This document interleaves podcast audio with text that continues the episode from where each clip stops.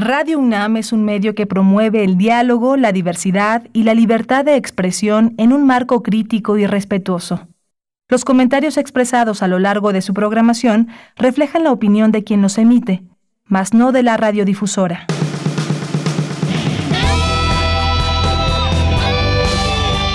Prisma RU.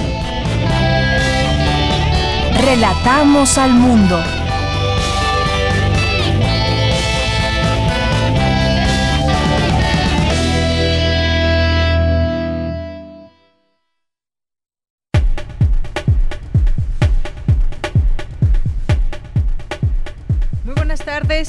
Gracias por sintonizar, sintonizarnos aquí en Prisma RU. Es la una de la tarde con cinco minutos.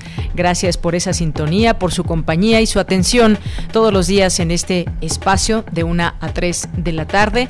Y hoy, como todos los días, tenemos nuestra propuesta informativa, varios temas. Luego de que ayer informábamos acerca del Día Internacional de la Mujer y algunas eh, posibilidades de debate, de temas, de abrir temas a la discusión de cómo seguir logrando espacios y sobre todo pues cómo detener la ola de violencia que eh, se da en nuestro país hacia las mujeres. Bien, pues el día de ayer, como muchos eh, seguramente siguieron estas distintas marchas que tuvieron lugar el día de ayer, pues hubo manifestación. Eso en principio es una, una noticia importante que las mujeres volvieron a salir a las calles, independientemente de la situación que se vive en México y el mundo con el tema de COVID-19. En muchas partes del mundo las mujeres decidieron salir. Vemos eh, también contingentes muy nutridos de mujeres jóvenes que estuvieron en las calles. El día de ayer en la Ciudad de México, pues se suscitaron distintas eh, situaciones, además de evidentemente pues conocer eh, estas demandas. Hablábamos de esa valla en Palacio Nacional que se llenó con nombres de mujeres que han perdido la vida como eh, en consecuencia de feminicidios.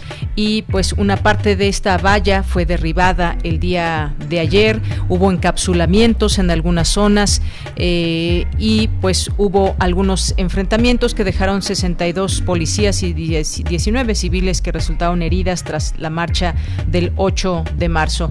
Bien, pues hoy vamos a, platicar en este espacio, vamos eh, durante estos días a seguir conversando sobre temas ligados a cómo las mujeres pues tenemos un, gran poder de cambiar las cosas y cómo se puede generar ese diálogo incluso con las autoridades, pero sobre todo entre nosotras mismas y cómo ir ganando estos, estos distintos espacios que pues revelan los números, que no hay igualdad en los países. Ayer dábamos un dato interesante de la ONU, ONU Mujeres, que decía que 2.700 millones de mujeres se enfrentan a situaciones laborales por, solo, por el solo hecho de ser mujer y que también también pues esos espacios se van ganando y se van sobre todo se deben ir comprendiendo estas situaciones y un punto importante es que se siga hablando de esto y que se pase también, por supuesto, a las acciones.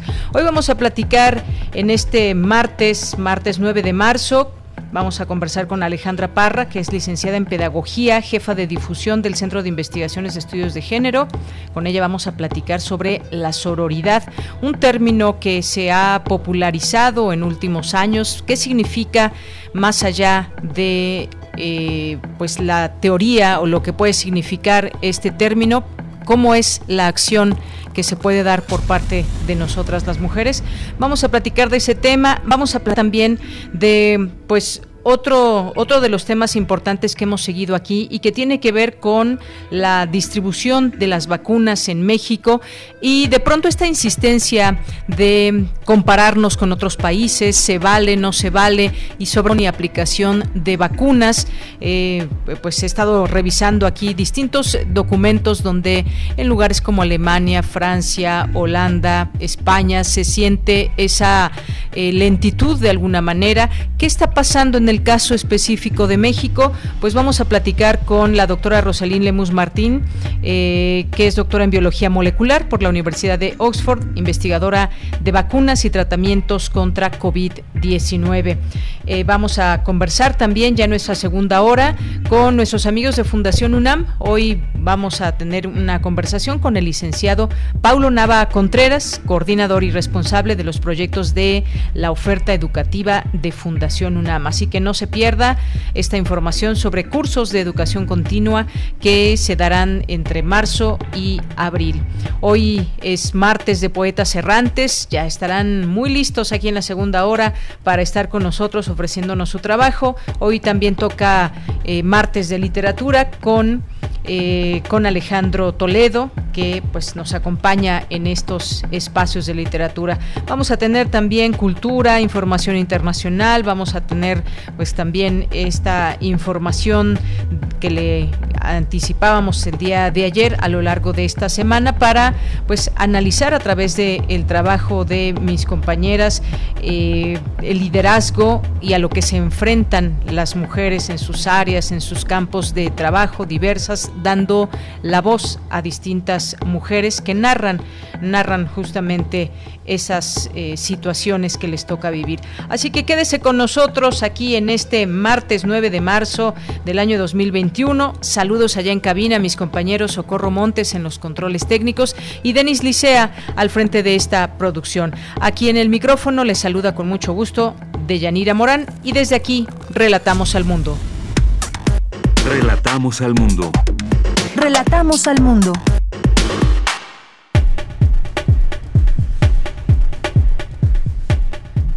En resumen, la UNAM ya cuenta con 300 laboratorios y áreas certificadas y acreditadas con normas internacionales ISO. La violencia digital debe entenderse como aquellos actos agravados y perpetuados a través de las tecnologías de la información y la comunicación que dañan la privacidad, la intimidad sexual y la vida digna, expresó Olimpia Coral Melo. Esto como parte de las actividades y conversaciones, talleres, conferencias que lleva a cabo la UNAM a lo largo de este mes de marzo. Mari Frances Teresa Rodríguez Van Gort toma posesión del cargo de directora de la Facultad de Filosofía y Letras de la UNAM para el periodo 2021-2025.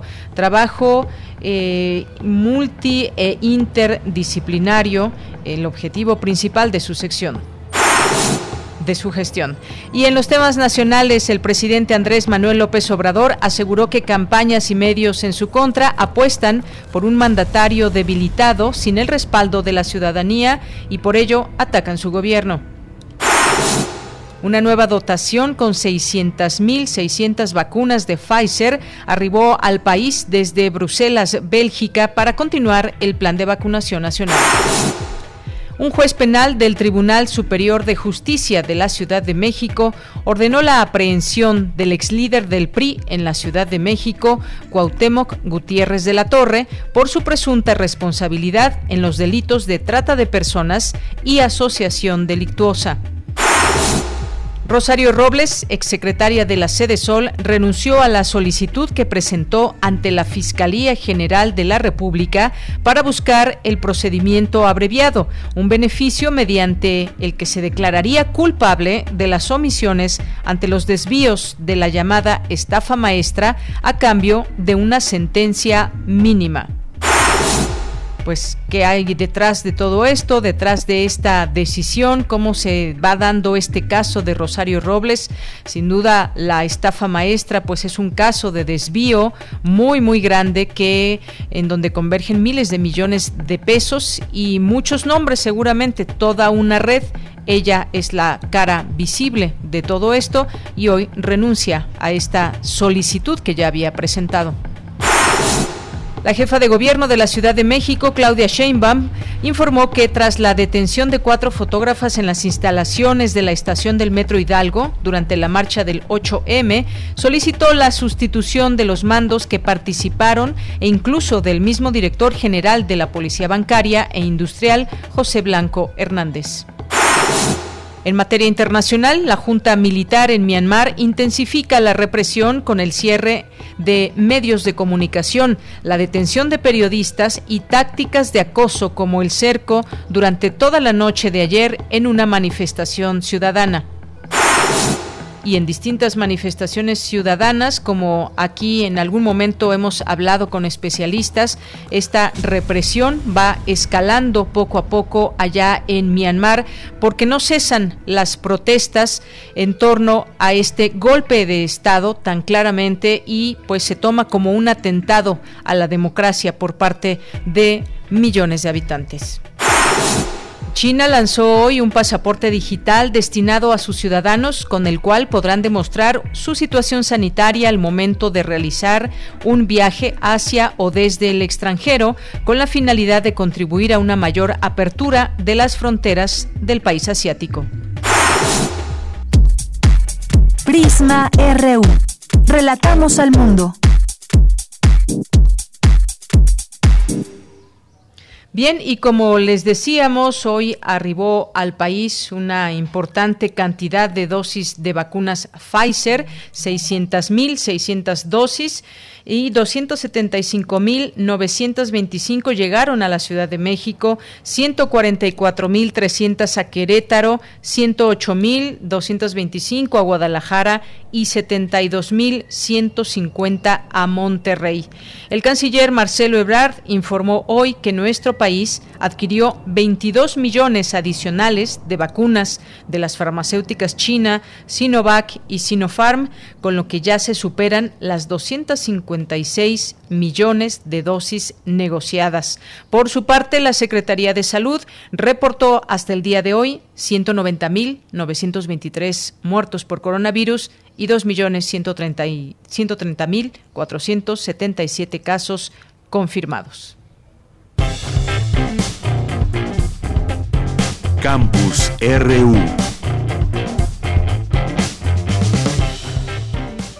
Una con 16 minutos y en nuestro campus universitario nos enlazamos con mi compañera Virginia Sánchez. Nos tiene la siguiente información. Celebra la UNAM la certificación y acreditación ISO de sus laboratorios. Cuéntanos, Vicky. Muy buenas tardes. Hola, ¿qué tal, Bella? Muy buenas tardes a ti y al auditorio de Prisma RU. Hace 20 años la Universidad Nacional decidió seguir el esquema de medición, normalización, certificación y acreditación internacional desde la convicción de que es la mejor forma de demostrarle a los estudiantes, al personal académico y a la sociedad en general que es lo, en los laboratorios en docencia, investigación y extensión de la UNAM se trabaja con las mejores prácticas a través de estas normas, por lo que nuestra casa de estudios ya cuenta con 300 laboratorios ya certificadas y acreditadas con normas internacionales hizo algo sin precedentes en instituciones de educación superior. Así lo señaló William Lee Alardín, coordinador de investigación científica de la UNAM, durante la ceremonia conmemorativa por estos 300 laboratorios y áreas certificadas y acreditadas en la UNAM. Escuchemos qué dijo tener infraestructura científica y tecnológica que dé resultados confiables es muy importante no solo para la universidad, sino para el país. Hemos comprobado durante los últimos meses que es muy importante, que son necesarias y que es necesario que sean repetibles bajo ciertos estándares. Es un tema estratégico que finalmente termina siendo de seguridad nacional, donde los laboratorios pueden tener una aportación muy relevante. Entonces nos da muchísimo gusto, mucho orgullo que los laboratorios estén en este proceso. En el caso particular del IBT, la certificación es doblemente relevante por las investigaciones y desarrollos tecnológicos que el instituto se llevan a cabo en el tema de la pandemia. Certificar o acreditar un laboratorio no es un tema sencillo. Hace falta implementar las mejores prácticas de conocimiento y la demostración en auditorías de que se están cumpliendo estas prácticas y todos los requisitos asociados a la norma. Y bueno, pues de ella, auditorio, estos 300 laboratorios reconocidos se han alcanzado con la entrega, precisamente en esta ceremonia, del certificado ISO 9001-2015 y reconocimientos calidad UNAM a los laboratorios nacionales del Instituto de Biotecnología, el de Microscopía Avanzada, el LNMA, y el de Apoyo Tecnológico a las Ciencias Genómicas, el ATSG. Al respecto, el director de la entidad, Octavio Tonatiu Ramírez, destacó el nivel de investigación de dichos laboratorios, por ejemplo, en este contexto de la pandemia. Escuchémoslo. Ambos laboratorios han participado en la respuesta que la UNAM montó desde principios del año pasado en su lucha contra el COVID-19. Nuestro laboratorio ATCG ha emprendido un esfuerzo fundamental en la caracterización de genomas del SARS-CoV-2 circulantes en México, actividad que sin lugar a dudas no solo es relevante para monitorear el fenómeno, sino sobre todo para dar una respuesta eficaz y expedita para su combate. En esta labor, la participación del doctor Alejandro Sánchez, jefe del ATCG, ha sido fundamental. Y el Laboratorio Nacional de Microscopía Avanzada, el LMNA, con la capacidad de impresión de 3D que tiene para fabricar microscopios rápidamente, la convirtió para fabricar modelos de piezas importantes que se requieren en diversos dispositivos médicos necesarios en las salas de emergencia que atienden pacientes COVID-19. Bueno, ella, pues en esta ceremonia también estuvieron presentes Alfonso Guati Rojo Sánchez, director general de normas de la Secretaría de Economía, y José Alcorta Menéndez, jefe de desarrollo de normas de la Organización Internacional de Normalización, ISO, por sus siglas en inglés, entre otros invitados. Ella, pues este es el reporte, ya 300 laboratorios y áreas certificadas y acreditadas con ISO. Pues buenas noticias, gracias, gracias Vicky, muy buenas tardes. Buenas tardes, ya un abrazo y hasta mañana. Hasta mañana, Vicky. Nos vamos ahora con Dulce García, ya está lista también en la línea telefónica. Eh, Mary Frances Teresa Rodríguez Van Gort toma posesión del cargo de directora de la Facultad de Filosofía y Letras de la UNAM para el periodo 2021-2025, un trabajo eh, que es interdisciplinario y el objetivo, pues parte del objetivo principal de su gestión. Cuéntanos, Dulce, muy buenas tardes. Así es, Deyanira. Muy buenas tardes a ti al auditorio. Deyanira, como bien lo mencionas, Mari Frances Teresa Rodríguez Van Gogh fue designada por la Junta de Gobierno de la UNAM como directora de la Facultad de Filosofía y Letras para el periodo 2021-2025 y durante la toma de posesión de la dirección, Leonardo Lomelí Vanega, secretario general de la UNAM, que estuvo aquí presente, aseguró que la nueva directora contará con el apoyo de la Administración Central de la Universidad para llevar a cabo su plan de trabajo. Vamos a escucharlo y tendremos mucho gusto en apoyar todos los esfuerzos que se lleven a cabo en la Facultad de Filosofía y Letras.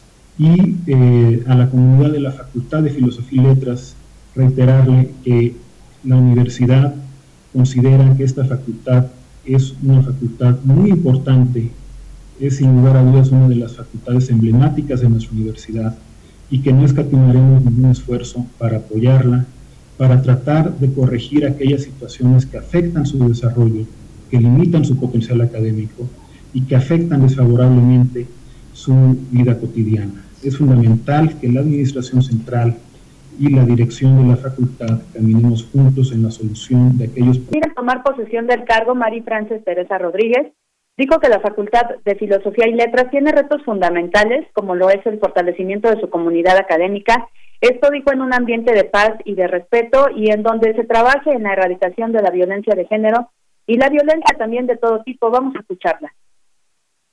Que trabajemos también eh, fuertemente en este desafío que nos, que nos enfrenta eh, la realidad de la pandemia del COVID-19, que en el momento en que podamos empezar a regresar a las aulas, eh, tendrá que ser, no está tan cercano y cuando ocurra tendrá que ser paulatino y eh, sabemos que vamos a tener que convivir con este tipo de pandemias y con esta situación eh, por un largo tiempo eh, y, cómo vamos a enfrentar todo esto. Nuestra educación a nivel social y educativo, pues nos hemos visto enfrentados a unos grandes impactos y que tenemos que enfrentar como comunidad.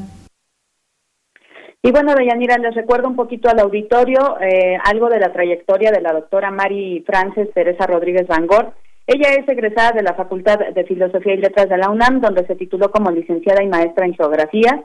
Actualmente es profesora de tiempo completo de esta facultad, pertenece al Sistema Nacional de Investigadores y fue secretaria general de la misma facultad desde febrero de 2020. Eh, cuenta con casi 21 años de antigüedad. Sus principales líneas de investigación y publicación son los riesgos y desastres, la vulnerabilidad social y de género y la bioética en el manejo de los recursos naturales. Esta es la información de Yanira. Muchas gracias, Dulce. Muy buenas tardes. Gracias a ti, buenas tardes. Prisma RU. Relatamos al mundo. Porque tu opinión es importante, síguenos en nuestras redes sociales, en Facebook como Prisma RU y en Twitter como arroba PrismaRU. Es la una de la tarde con 24 minutos y vamos a continuar, vamos a entrar a nuestra primera charla de esta tarde aquí en Prisma RU, en Radio UNAM. Y quiero dar la bienvenida a Alejandra Parra, que es pedagoga y jefa de difusión del Centro de Investigaciones y Estudios de Género. ¿Qué tal Alejandra? Bienvenida, muy buenas tardes. Hola, buenas tardes. Pues hoy vamos a platicar contigo sobre pues el tema de la sororidad. Eh, desde el día de ayer hemos estado platicando de pues en general todo lo que implica un día como el Día Internacional de la Mujer. Hoy sabemos también eh, el 9M, hubo una, eh, un comunicado de parte de nuestra casa de estudios también de esta posibilidad de que las mujeres pues fueran parte también de este día y de manera voluntaria se pudiera o no eh, trabajar hoy, por ejemplo. Y venimos de una serie de discusiones, debates y demás en torno a cómo ir ganando estos espacios y cómo mantener una lucha eh, que implica pues muchas, pero también es importante hablar de esa solidaridad, de esa posibilidad de entendimiento entre las propias mujeres. Cuando se habla, por ejemplo, de distintos eh, feminismos, de cómo vernos entre nosotras, eh, entre las distintas generaciones eh, que formamos parte, pero al final de cuentas mujeres que compartimos mucho más de las diferencias que, que podemos tener entre nosotras. ¿Cómo aplicar hoy en día, cómo entender el término de de sororidad, me parece que podemos empezar con eh, describir este concepto y lo que significa, Alejandra. Sí, mira, fíjate que al principio hablábamos más bien de hermandades, después se hablaron de fraternidades, pero haciendo referencias a lo, las relaciones que se daban dentro de, de los espacios monásticos. Y entonces surge esta palabra que es la sororidad, que es la relación que se daba entre las hermanas, ¿no? Hablando de que la fraternidad sería más bien hacia la relación que se da entre los hombres y justo las mujeres la empiezan a utilizar para hablar de ese apoyo, de esa de esa manera de tomarnos la mano, de esa manera de caminar juntas, de caminar como pares, ¿no? De escuchar a la otra, de acompañarla en sus denuncias, de acompañarla en sus momentos tristes o en sus momentos eh, desesperantes a veces, es el poder estar ahí para la otra, ¿no? El poder trabajar, el poder crecer, el poder crear juntas y el poder caminar hacia un, un momento mejor, ¿no? Eh, y sabiendo y reconociendo que al hacerlo tomadas de la mano, lo digo entrecomillado, ¿no? O sea, como hacerlo en esa en esa manera de en conjunto podrá ser un poco más fácil y además que en la compañía podrá podrá ser además un poco más no quiero decir dichoso porque a veces es es una una cuestión difícil, pero es una una forma más como protegida, ¿no? Como sabiendo que hay alguien más que está ahí para ti. Así es. Y bueno, pues eh, este concepto es muy importante que se ha llevado a la acción y a veces no es tan fácil como reconocer entre nosotras esta posibilidad que sería además muy importante porque eso también pues da eh, además de esa hermandad, solidaridad, ese poder hacer y poder juntas cambiar situaciones que nos aquejan. Decía eh, Marcela Lagarde, una connotada feminista, política, antropóloga mexicana, que creó el término feminicidio y además popularizó este concepto de sororidad en un texto que se llama Pacto entre Mujeres, y ahí explica que la sororidad es una dimensión ética, política y práctica del, del feminismo contemporáneo, y que esta práctica puede ayudar a la eliminación social de distintas formas de opresión, ese apoyo mutuo para lograr ese, digamos, eh,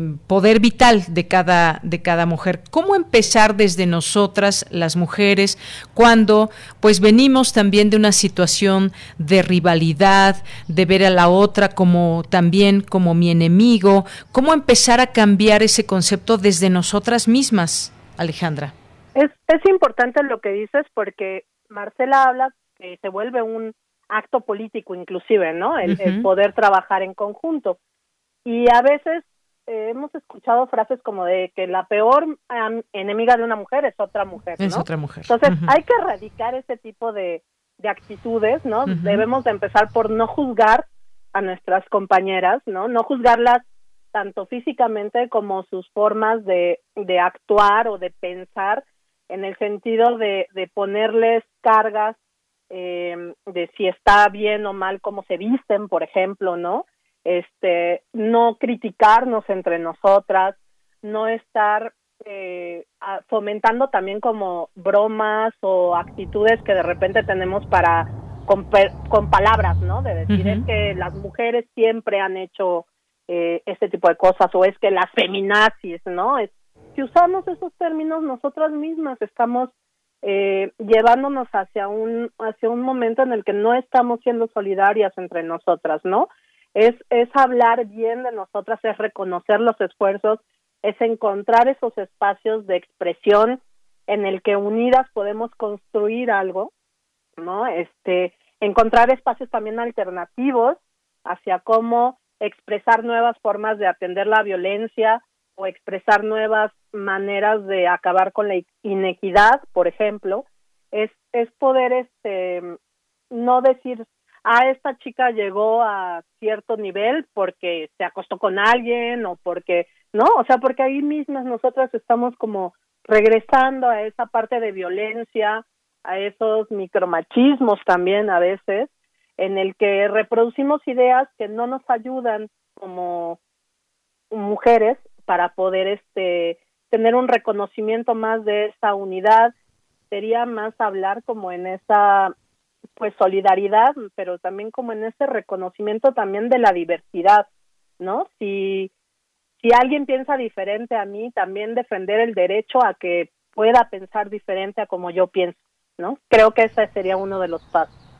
Claro, quizás eh, esa sororidad no tiene que ver exactamente con amistad. No necesitamos ser amigas todas para poder llevar a cabo estas acciones, sino se trata eh, justamente de entender entre nosotras necesidades, situaciones que podemos pasar en algún momento dado. Se trata también de esa empatía y, como decías bien, de pronto esa, eh, ese juzgar, ese criticar a mi compañera porque considero tal y cual cosa, y entonces empieza también a ser una situación más grande donde otras eh, mujeres, por ejemplo, pues entran en ese juego, pero también hay mujeres que tratan de, eh, pues de acabar con esa situación y me parece que algo muy importante, pues es pasar a la acción.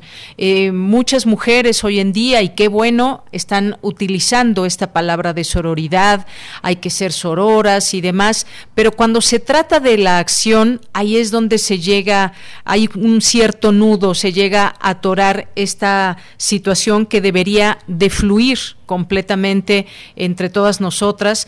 Por eso digo, no tiene que ser una cuestión de amistad, sino más bien como de empatía. Y si nos ponemos, eh, como bien decías Alejandra, en esos ambientes de pronto, pues puede ser en la escuela, puede ser en el trabajo, esos ambientes competitivos, ¿por qué ella es eh, la jefa del salón de clase y no yo?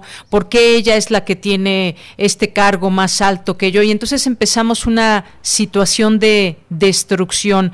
Eh, siempre es importante pues saber que la, la acción es lo que debería definir esta palabra.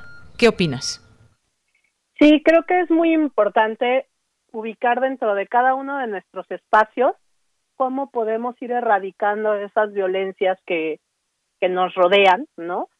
Siendo solidarias entre nosotras. Es decir, si nos llega un chat en el que están contándonos un chisme de otra de nuestras compañeras, pues no lo reenviamos, ¿no? Si nos cuentan un, un chisme o nos están contando un chiste en el que denigran a las mujeres, pues no nos reímos, no lo compartimos, si nos llegan fotos de alguien no las compartimos, em, en, en los espacios en los que nos desarrollamos no estamos utilizando palabras en las que denigremos a nuestras compañeras, ¿no? No importa, es un poco como yo pienso en la marcha del año pasado, que éramos tantas en las calles, en el que no conocías a la de junto, pero saber que estaba a tu lado te daba felicidad, había muchas sonrisas, ¿no? O sea, era saber que íbamos caminando todas en el mismo sentido hacia un bien común, digamos, hacia ese lograr un reconocimiento y te da alegría saber que está la otra, aunque no sepas su nombre, aunque no saber que juntas podemos llegar a eso. Claro, y me parece que este ejemplo que tomas es muy, es muy válido. Quienes estuvimos en esa marcha el año pasado, era un espacio donde nos sentíamos, entre miles de mujeres, nos sentíamos seguras y, libres de vestir como se nos dio la gana, libres de ir con quien quisiéramos, acompañados incluso de menores de edad, de nuestras hijas, de nuestras abuelas, de nuestras madres. En fin, fue una, una, una fiesta de las mujeres, por decirlo de alguna manera, donde sí se estaba pues eh, reclamando y haciendo demandas, haciendo visible eh, una lucha, pero también ese ambiente de eh, fraternidad y de solidaridad entre todas ese espacio puede ser un, buen ejemplo, Alejandra, no sé qué opines, que podamos trasladarlo a los lugares donde nos desenvolvemos con otras mujeres. Puede ser que lo empecemos a ver de esa manera y dabas ejemplos concretos que me parece que de eso se trata, porque podemos pasarnos hablando de, de sororidad, pero ¿qué hacer en tal o cual situación? Muchas veces pasa que una mujer habla mal de otra y si una de esas mujeres que está escuchando pone un alto y dice, bueno, pues no vamos a hablar de esa persona, eh, pues ya se está haciendo algo, ya se está logrando algo. Pero si en cambio se genera una cadena de situaciones negativas contra esa persona, aun cuando quizás esa persona pueda cometer o no errores, pues me parece que vamos a seguir cayendo en un círculo vicioso de alguna forma. Sí, efectivamente, no, no tenemos que llegar hacia el grado máximo de la violencia, o sea, podemos parar la violencia que está cercano a nosotros. Si no se está parando, pues darle la espalda, voltearnos, decir yo a este acto violento no le entro y este y retirarnos, ¿no? Creo que ese es uno de los primeros caminos y el otro camino es eh, hacer acciones alternativas hacia la violencia, ¿no? Como el poder este llevar flores, por ejemplo, el domingo al Zócalo, ¿no? Este, creo que eso es como eh, de las mejores expresiones que puede haber de esa solidaridad, que es este más que fraternidad, como decías ahorita, pues sería la sororidad, ¿no? Claro, ese ejemplo también muy importante porque quizás esos nombres que muchas de las mujeres que escribieron en la valla pues ni siquiera las conocieron, pero es estar en esa empatía con pues con las familias, con otras mujeres y por qué esta situación sigue sucediendo. Eh, traigo a colación también Alejandra, pues eh, la antropóloga Marta Lamas también ha pues ha abierto brecha en todo esto y hay un documento que se llama Reflexiones entre compañeras y los retos para alcanzar acuerdos políticos y que pues ahí da cuenta de que pues es el primer paso para comprender cómo se da toda esta lógica de cultural además de competitividad y que tiene que ser un proceso de autorreflexión. Porque qué pasa cuando ese conflicto entre mujeres eh, o feminismos, este feminismo piensa de esta manera, este de otra, y entonces finalmente si no hay esos puentes, si no se tiende esa, digamos, ese, esa solidaridad entre mujeres, pues estamos haciéndole el caldo gordo, por ejemplo, al patriarcado a final de cuentas. ¿Qué opinas? Yo creo que acabas de poner un, un punto en la mesa. Eh, a lo mejor el ejemplo podría ser la figura de los mediadores, por ejemplo, ¿no? Cuando vas a ir a un pleito, eh, antes de llegar a la última instancia, procuran que exista una mediación y creo que la mediación cruza por la escucha, ¿no?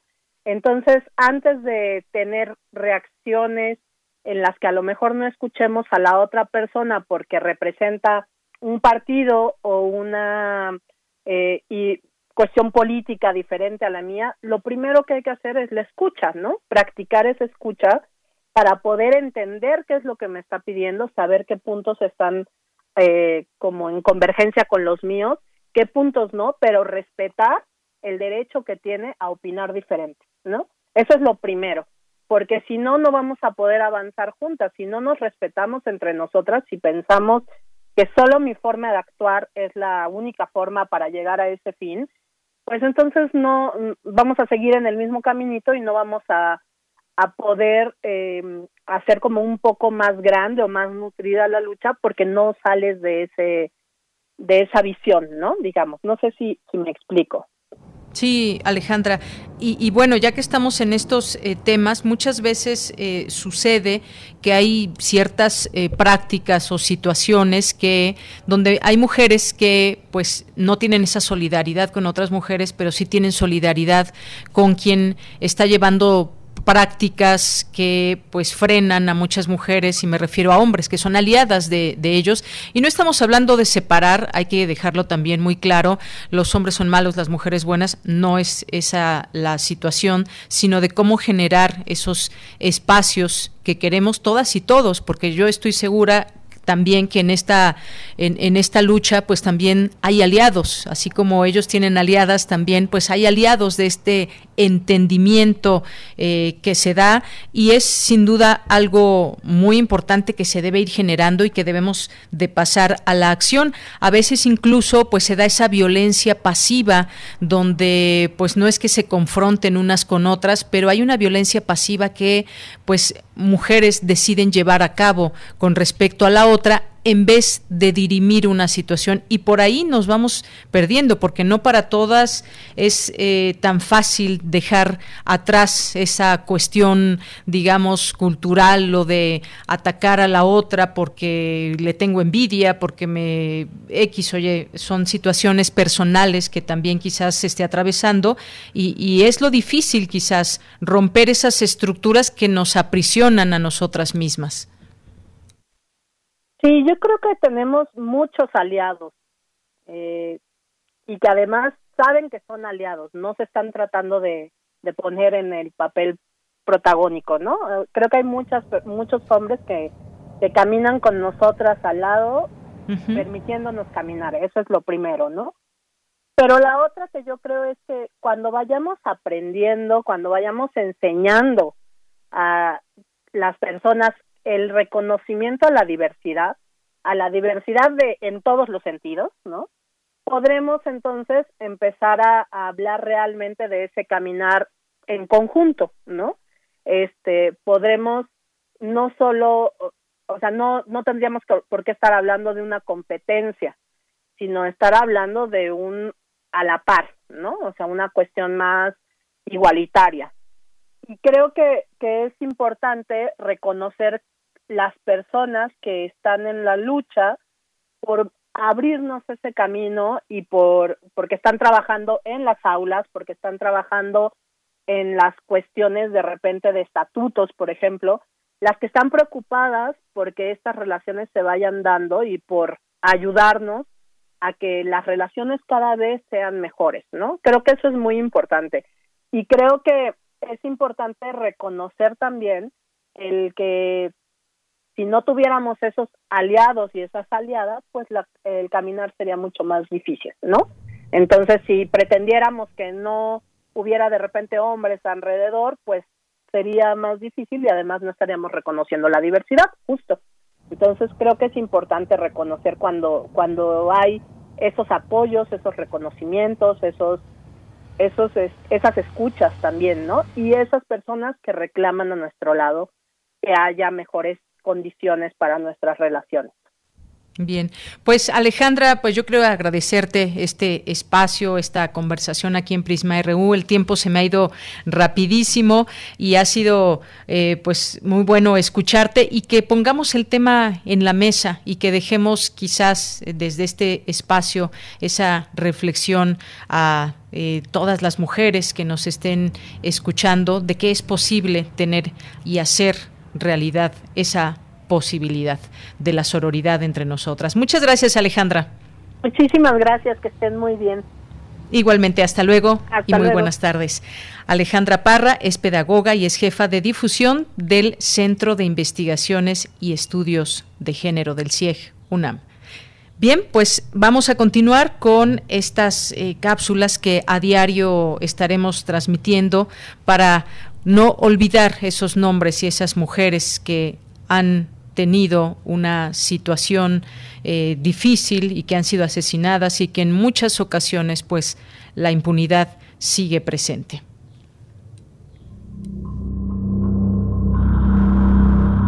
Ecos de una desaparición.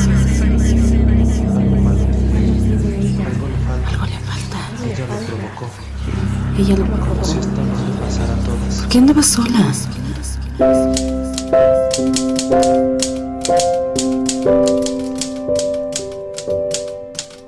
Ashley Maxili Miranda Pérez. Con 19 años de edad, estudiaba Derecho.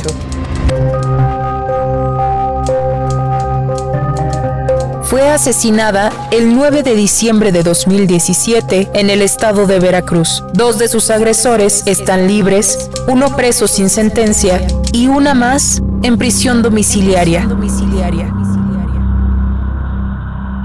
Víctimas no olvidadas.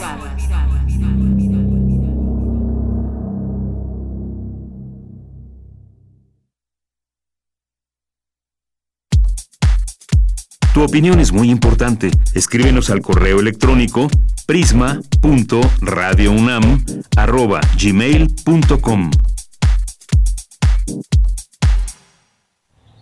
Bien, es la una con 45 minutos y pues vamos a pasar a este siguiente tema que tiene que ver con eh, la vacunación en México cuál es la situación que se está viviendo en nuestro país.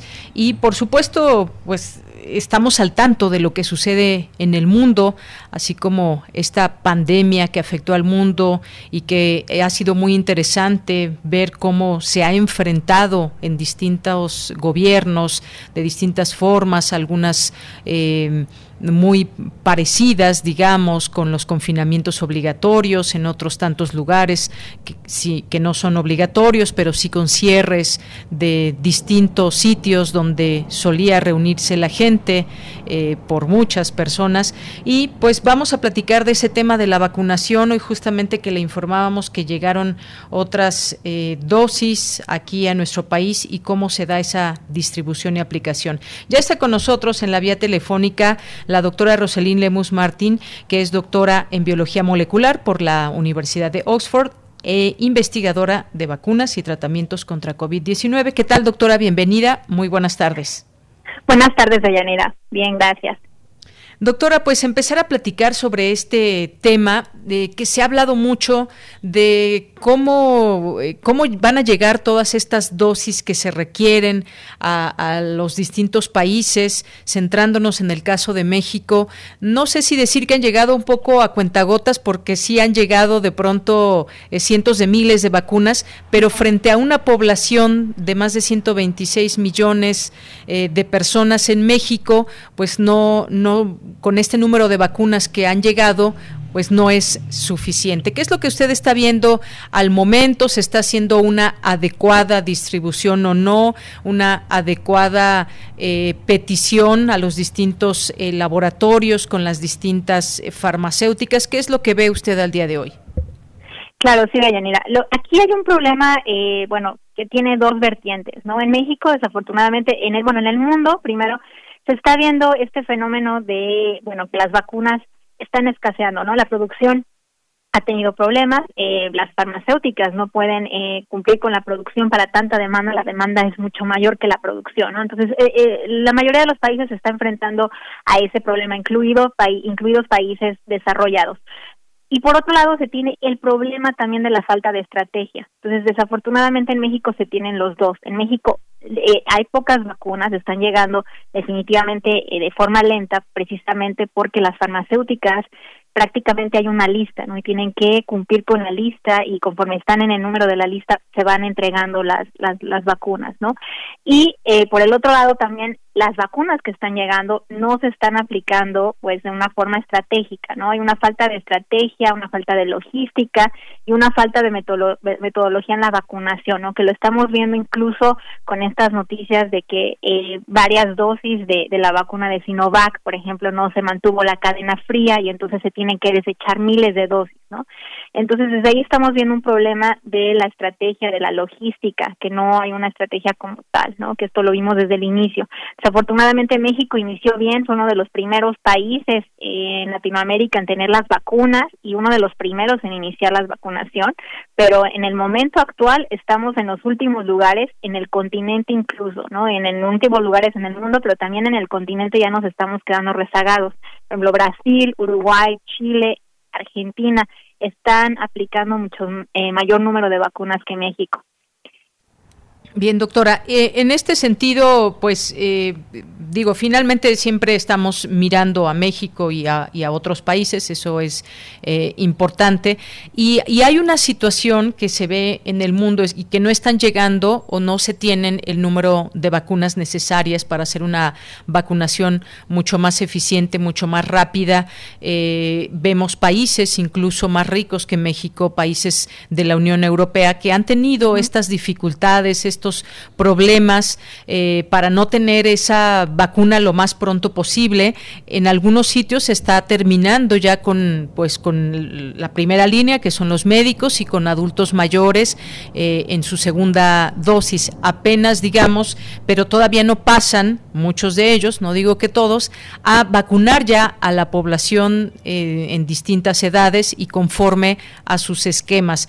Esto cómo lo podemos entender es un, un, atraso de las farmacéuticas o es simplemente que pues no se pueden crear como tal las vacunas de una manera tan rápida se habla de inmunizar a la población en 70% y que esto sucedería o debería suceder a finales de este año pero no se ve así en muchos países Así es, definitivamente los cálculos, de hecho, eh, para inmunizar al 70% de la población global, que es en ese punto donde ya podemos decir que tenemos controlada la pandemia, porque aunque se, se inmunicen eh, el 70%, por ejemplo, de un país, pero otros países no están inmunizados, no han recibido ni siquiera una dosis, y nos encontramos en el punto donde pueden surgir nuevas variantes en esos países, donde todavía va a haber eh, una cierta transmisión, ¿no? Entonces, por eso se habla de eh, globalmente el 70% se está calculando que va a ser hasta el 2024, precisamente por este problema que incluye tanto el acaparamiento de vacunas, el llamado acaparamiento de vacunas, la falta de producción, eh, de, ciertas farmacéuticas que no tienen, o sea, realmente no se tiene la capacidad de producir para todo el mundo, ¿no? Esto ya lo sabíamos desde un inicio, que sí, las farmacéuticas tienen una capacidad enorme de producción, pero estamos viendo eh, incluso alianzas entre farmacéuticas para poder ayudarse unas a las otras a ya producir todavía más vacunas. Entonces, por un lado está la producción, por el otro lado también está el, el, el caso de México, yo creo que fue mucho que, eh, bueno, que se quería obtener las vacunas en un mejor precio, ¿no? Y por eso se, se unieron a esta iniciativa que se llama COVAX, que COVAX lo que ofrece es, bueno, un mejor precio, pero al final, al, bueno, al confiarse un poco en, en que COVAX iba a negociar ese buen precio y que iban a llegar eh, bastantes dosis, pues dejó a México en un punto donde eh, ya al, al, hacer ya la, la, negociación directa con las farmacéuticas, pues ya las farmacéuticas ya tenían de hecho ya calendarios ya comprometidos de producción y entre, entrega, ¿no? Ya con otros países que sí se adelantaron, ¿no? Como Estados Unidos, Canadá, etcétera, ¿no? Que ya lo habíamos hablado la vez pasada, se adelantaron, incluso antes de que las vacunas estuvieran aprobadas. México empezó a hacer acuerdos una vez que se empezaron a aprobar las vacunas o, un poco antes, pero ya mucho después que otros países. Entonces, por eso se está viendo esto, ¿no? El calendario obviamente ya está comprometido y obviamente se está entregando a esos países que, que prácticamente apartaron o compraron vacunas desde antes. Así es, doctora. Ahora este mecanismo que usted menciona, este mecanismo COVAX, está siendo un sistema, un sistema justo desde su punto de vista, porque pues desde también desde la Organización Mundial de la Salud se han hecho una serie de llamados de pues eh, llamadas de atención digamos para que la distribución pueda ser un poco más más justa. Pero tenemos casos como el de Estados Unidos que dice yo tengo todas mis vacunas y no le doy nada a nadie hasta que primero vacune a mi población lo cual es muy bueno para la población estadounidense. Eh, habla de un nacionalismo muy fuerte que, que está mostrando Joe Biden pero por otra parte pues se ve como digamos, no compartir con el más, eh, con los más pobres o quienes le piden ayuda. Digo, finalmente es parte también quizás de, de, jugar las piezas de cada presidente y de cada gobierno. Pero ¿cómo ve este mecanismo de COVAX? Sí, COVAX, bueno, es un mecanismo que definitivamente es una muy buena idea. El problema de COVAX ahora, actualmente, sí, se está beneficiando a algunos países. Eh, ya estamos viendo países en África que ya se les ha sido entregada eh, lotes de, dosis de, vacunas. Que de otra forma no podrían tener acceso. ¿no? Exacto, eh, que esa es la idea en general de, de por qué se originó COVAX. Que COVAX eh, era, se originó precisamente para garantizar equitativamente la distribución de las vacunas o que países que no que no tienen suficiente presupuesto puedan adquirir vacunas por medio de este mecanismo, ¿no? Y bueno, lo que funciona es que países ricos ponen dinero precisamente en ese mecanismo, tanto para desarrollar las vacunas, producirlas, etcétera, y luego ese ese mismo, ese mismo dinero se usa para que otros países que no puedan tener acceso porque son países pobres puedan tener acceso a esas vacunas. ¿no? El problema es que ahora se está viendo que las farmacéuticas están tan eh, comprometidas ya con las, los países que hicieron eh, definitivamente acuerdos a uno a uno y entonces están dejando de lado COVAX entonces no están entregando lo que le corresponde a COVAX y entonces por eso COVAX también se ha estado viendo atrasado en, en los pedidos porque ha hecho, eh, bueno, eh, acuerdos con eh, AstraZeneca, con Johnson Johnson, etcétera, pero como ya esas farmacéuticas ya están comprometidas en entregar realmente lo que se comprometieron con, por ejemplo, la Unión Europea, entonces por ese, ese, esa cuestión se está atrasando con COVAX, Entonces, eh, por eso México no tiene hasta el momento, bueno, acceso a COVAX, ya se, se está diciendo que sí se van a llegar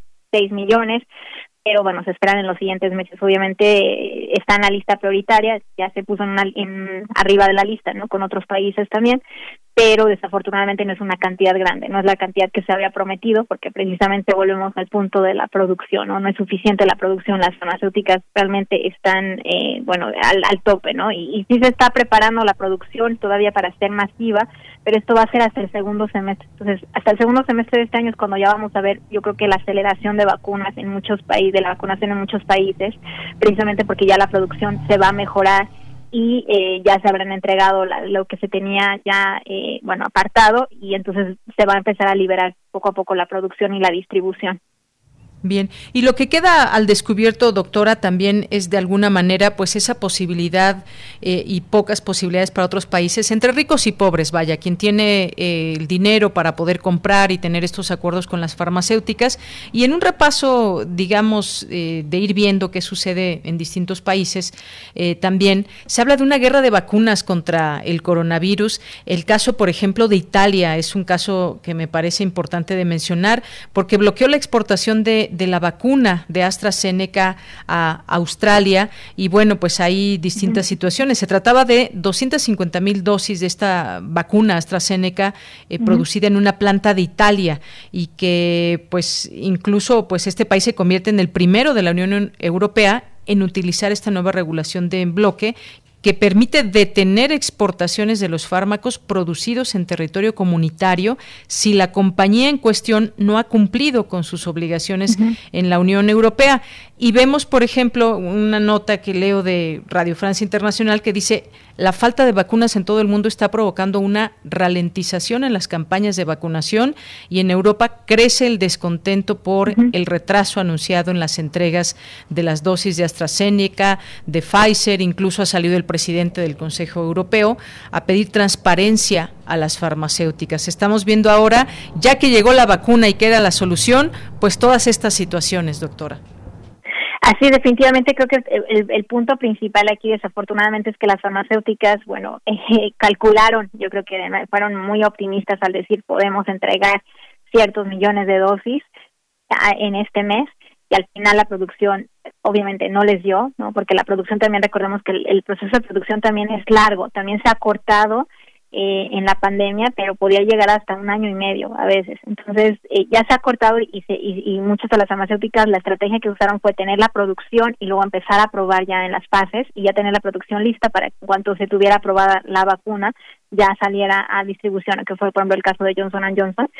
Que, que muchas personas eh, sí consideran que es una muy buena vacuna, por ejemplo, porque es una sola dosis y entonces eso va a permitir que, que la, la logística sea eh, mucho mejor, ¿no? En, muchos países. Pero, pero sí en general estamos viendo ese, ese fenómeno que las farmacéuticas, bueno, calcularon eh, de más, ¿no? Fueron muy optimistas al respecto y estamos viendo todo este tipo de problemas. Así es, doctora. Bueno, pues sí, ya, ya veremos si se cumplen los, los tiempos en los que el gobierno de México pues señaló eh, que se iba a poner esta, esta vacuna y a los distintos eh, sectores. La primera etapa incluyó de diciembre a febrero de 2021, que ya pasó para el personal de salud de la primera línea de control de COVID-19. Y estamos en la segunda etapa, que es de febrero a abril, eh, que es dedicada a vacunar a personal de salud restante y personas de 60 años y más. En el caso de adultos mayores, la vacunación inició el 15 de febrero. Vamos a ver en principio si esta segunda etapa en la que nos encontramos se cumple y eso nos dará pues un poco de luz para saber si pasaremos a la tercera etapa en tiempo y forma, que sería abril a mayo de 2021 para personas de 50 a 59 años de edad. Pero ya lo estaremos viendo, doctora. Así es, así es. Yo creo que espero que sí y que se hacen en buena forma. De hecho, de hecho hoy se anunció que también ya van a llegar, va a llegar la vacuna de Sinopharm, por ejemplo. Entonces ahí se tienen otros 10 millones de dosis, no disponibles eh, que van a llegar en los siguientes en los siguientes meses, en las siguientes semanas. Muy bien, muy bien. Pues doctora, muchas gracias. Un gusto, un placer platicar con usted. Con gusto, Deyanira. Hasta luego. muy buenas tardes. Bien. Doctora Roselín Lemus Martin, doctora en biología molecular por la Universidad de Oxford e investigadora de vacunas y tratamientos contra COVID-19. Ya son las dos, vamos al corte y regresamos a la segunda hora de Prisma RU. Queremos escuchar tu voz. Nuestro teléfono en cabina es 55 36 43 39. México, su naturaleza, su cultura, sus colores, sus sabores las diferencias. Entre todas y todos nos fortalece. Vamos a luchar para darlo todo con determinación, con orgullo, con fuerza. Va por el futuro. Va por nuestra gente. Va por el bienestar. Va por las familias. Va por esta tierra. Va por México. PRI, el Partido de México. Entonces, ¿qué va a hacer, doctora? Pues igual que ustedes. Pobre. Durante años, desde antes que naciéramos, nuestro futuro ya estaba escrito. En el PT seguimos luchando por un México donde existan más posibilidades y donde todos podamos escribir nuestro propio futuro. Tú cuando seas grande, vas a hacer lo que tú quieras. El PT está de tu lado.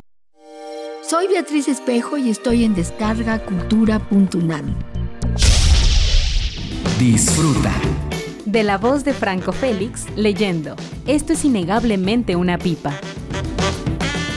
Tallado en una cripta relativamente nueva, Miles lee un epitafio que reza, Gran padre, gran esposo, un superhéroe sin igual, en paz descanse RR. Sé parte de la cultura para llevar. www.descargacultura.unam.mx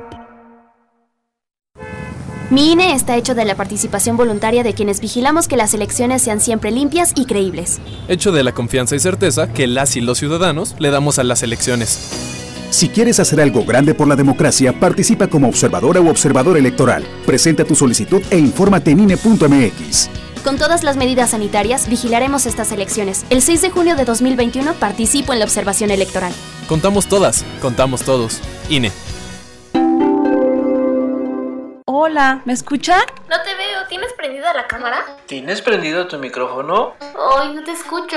No pudiste juntarte con tu familia, pero igual se mantuvieron unidos. La contingencia sanitaria nos ha limitado, pero el INE quiere asegurarse que tu opinión cuente. Por eso si tu INE venció en 2019 o 2020, igual te servirá para votar y como medio de identificación hasta el 6 de junio de 2021. En 2021, el voto sale y vale. Contamos todas, contamos todos. INE. Profecía dicta que cada primera hora resistente del último día radial, una horda virulenta se desata desde el sur. Cuando el momento llegue, tendrá solo dos opciones, ensordecer o gritar. Metálisis. El núcleo más duro de la radio. Viernes, 20 horas, por resistencia modulada, 96.1 de FM. Radio UNAM. Experiencia sonora.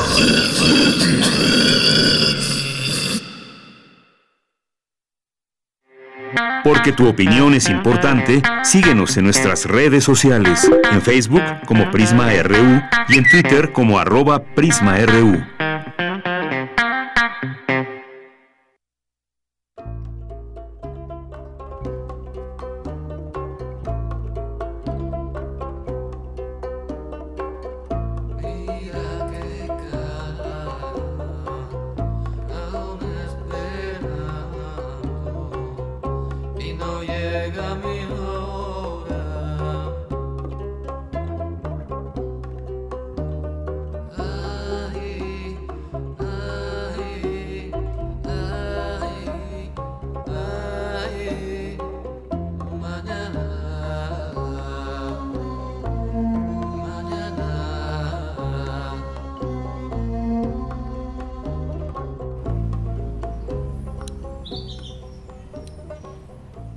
Bien, pues estamos de regreso y estamos escuchando a Benjamín Escoriza. Recordamos un día como el día de ayer falleció, es un cantante, un artista español y esta canción, bueno, pues esta canción que estamos escuchando, ahorita me dicen allá en producción cómo se llama, pero es Benjamín Escoriza y el día de hoy lo escuchamos. Vamos a escucharlo otro, otro poco más, Denis.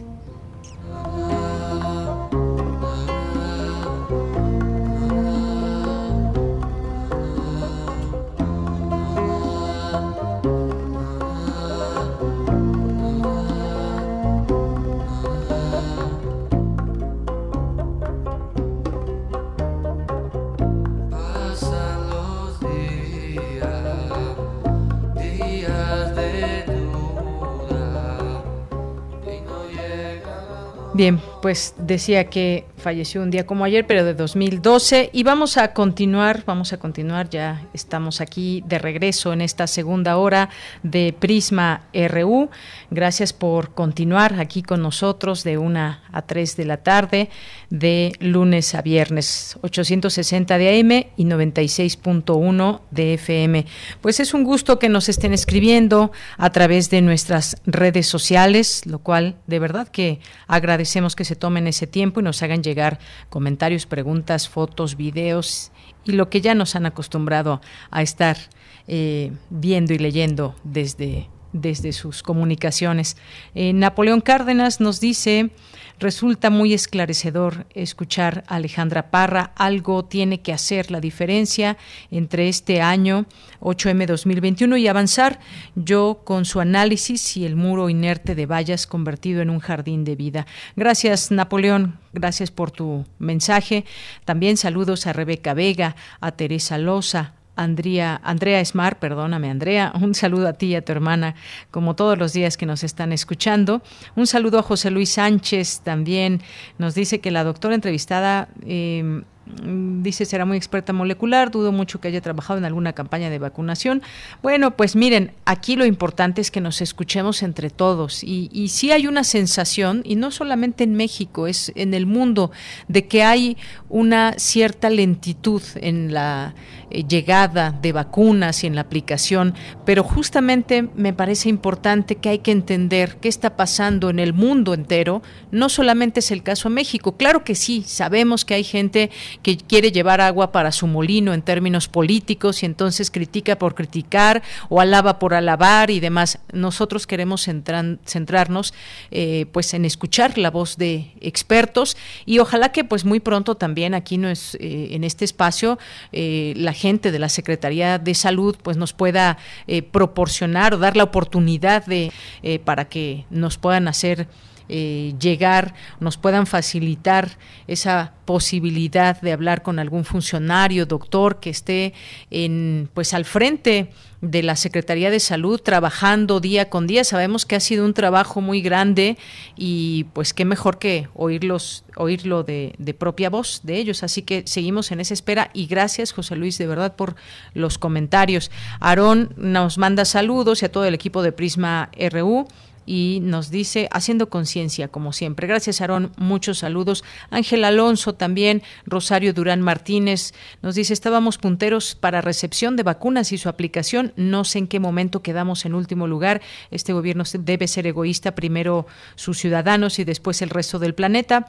Perú no tenía ni dinero y menos pedido para vacunas y ya tienen ya tienen mejor que nosotros. Buscaremos el caso Perú para compartirlo. No en este momento no podría decir cómo va eh, Perú. Gracias Rosario por el comentario.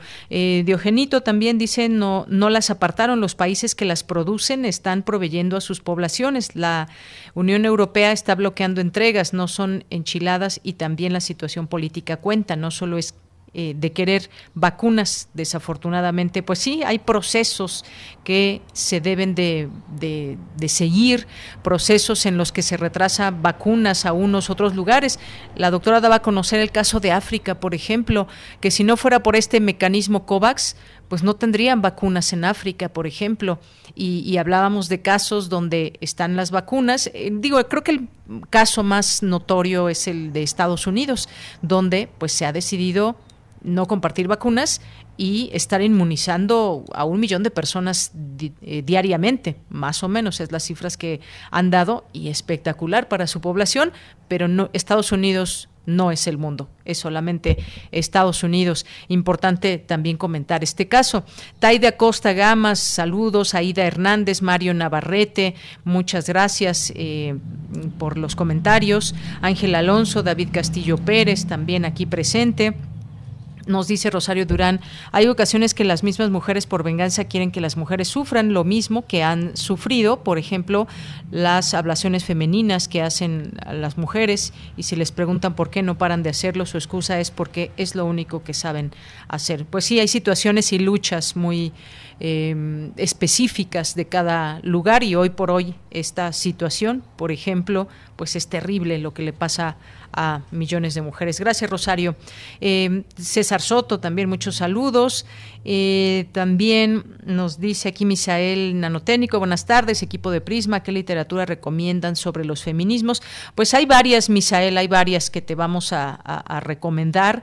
Eh, y pues sobre todo también algunos textos que no precisamente tengan que ver con literatura, pero que son textos que permiten entender, por ejemplo, eh, pues las distintas olas del feminismo, situarnos actualmente en dónde se encuentra, eh, pues estas olas y cómo se dan en los distintos países. Te vamos a hacer llegar una, algunas recomendaciones, Misael. Mayra Elizondo también dice, me parece que el sistema patriarcal en que los hombres son los dueños y quienes deciden qué mujeres pueden estar cerca de ellos y compartir su poder, crea una rivalidad cruel y entre mujeres. Esto conviene para perpetuar el patriarcado y es contrario a la sororidad. Gracias, Mayra, por tu comentario. Rebeca Vega también nos dice qué bella palabra y muy hermosa entrevista y sí estuvo muy padre la marcha del año pasado. Gracias, Deyanira. Eh, es gratificante esas entrevistas. Gracias, Rebeca. Un abrazo. Veronique nos dice, no estoy de acuerdo, no me identifico con las feminazi bueno, se habló de este término que no debe ser utilizado, es un término, por supuesto, que tiene una connotación terrible y que denota ignorancia, quien muchas veces lo llega a decir o a considerar que una mujer es feminazi porque pues su lucha eh, puede ser una lucha donde se levanta más la voz o hay distintas eh, prácticas para llegar al objetivo. Gracias por el comentario, sí, una, una palabra terrible. Abel Fernández nos dice excelente programa, por algo son un noticiario que escuchamos todos en casa, un noticiario equilibrado y buena cobertura informativa. Gracias Abel, un abrazo. Nuestros amigos y amigas del CIEGUNAM, Carmen Valencia también, eh, Mario Navarrete aquí compartiéndonos imágenes y videos. Muchas gracias. Un saludo a nuestros amigos del Centro Cultural FESACATLán, a José Luis León, muchas gracias, a Raíces de Sauce y a todos ustedes que siguen escribiendo constantemente seguimos leyéndolos también. Jaime nos dice cultura feminista, las queer maltratan a las TERF y las TERF usualmente no aceptan a las que tienen hijos, todas las anteriores no soportan a los a las provida, si una dice que no ha sufrido la llaman privilegiada o que busca atención masculina. Bueno, cuántas cosas para poner en la mesa y seguir platicando eh, estos términos eh, que si queer, TERF y no sé cuántos tantos términos más, pues habremos de tener en algún momento la posibilidad de hablar de estos términos y lo que implican y significan y las comunicaciones que se dan entre todos estos grupos. Muchas gracias. Bueno, pues vámonos con la información. Ya está eh, Cristina Godínez. Eh, Olimpia Coral Melo habló de la violencia digital y cómo afecta a las víctimas dentro de las actividades que realiza la UNAM. Adelante, Cristina. Buenas tardes, Deyanira. Un saludo para ti y para el auditorio de Prisma RU. De acuerdo con cifras del INEGI, en México 18% de las mujeres, al menos por una vez en su vida, han sido víctimas de violencia digital. Al impartir la conferencia Ley Olimpia y Violencia Digital, ¿por qué queremos estar seguras también en Internet? Olimpia Coral Melo, del Frente Nacional por la Sororidad, comentó que existen diferentes agresiones agravadas y perpetuadas a través de las tecnologías de la información y de la comunicación, en donde Facebook, Twitter e Instagram son de las redes sociodigitales en las que más se publican con contenidos íntimos y sexuales sin el consentimiento de las personas. Entendida la violencia digital como aquellos actos agravados y perpetuados a través de las tecnologías de la información y la comunicación que dañan al menos tres cosas. La intimidad sexual, la privacidad y la vida digna de las mujeres a través del espacio digitalizado.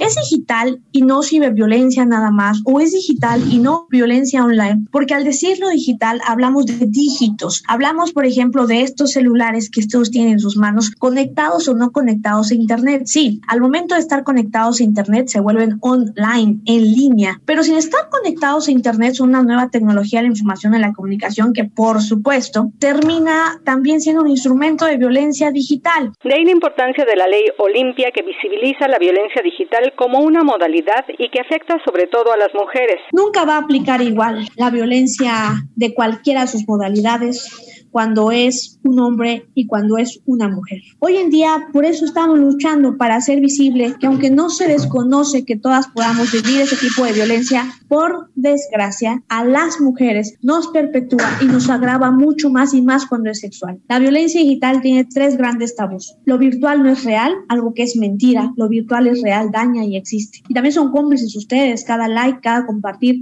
cada vez que lo difunden, está siendo cómplices de violentar a una persona en los espacios digitales la condición sexual de la que no se habla, de la que se enoja papá Diosito, de nuestra condición de conquista. Hoy la nueva colonización se está viendo justamente a través del espacio digital. La tercera, la culpabilidad o revictimización para las mujeres. Por último, Olimpia Coral expresó que culpar a las mujeres de la violencia sexual que vivimos es por ignorancia y por misoginia. Deyanira, este es mi reporte. Buenas tardes. Gracias, Cristina. Pues aquí otro claro ejemplo de, sororidad, del que no compartamos si es que nos llegan este tipo de materiales y no se siga compartiendo y haciendo esa cadena es importante también. ahora vamos a escuchar ese trabajo de mis compañeras Ruth Salazar, Cindy Pérez, Jessica Trejo y Ana Salazar sobre las dificultades a las que se enfrentan las mujeres cuando de liderazgo se trata. Adelante. 8 de marzo. Derribamos obstáculos. Abrimos caminos para todas.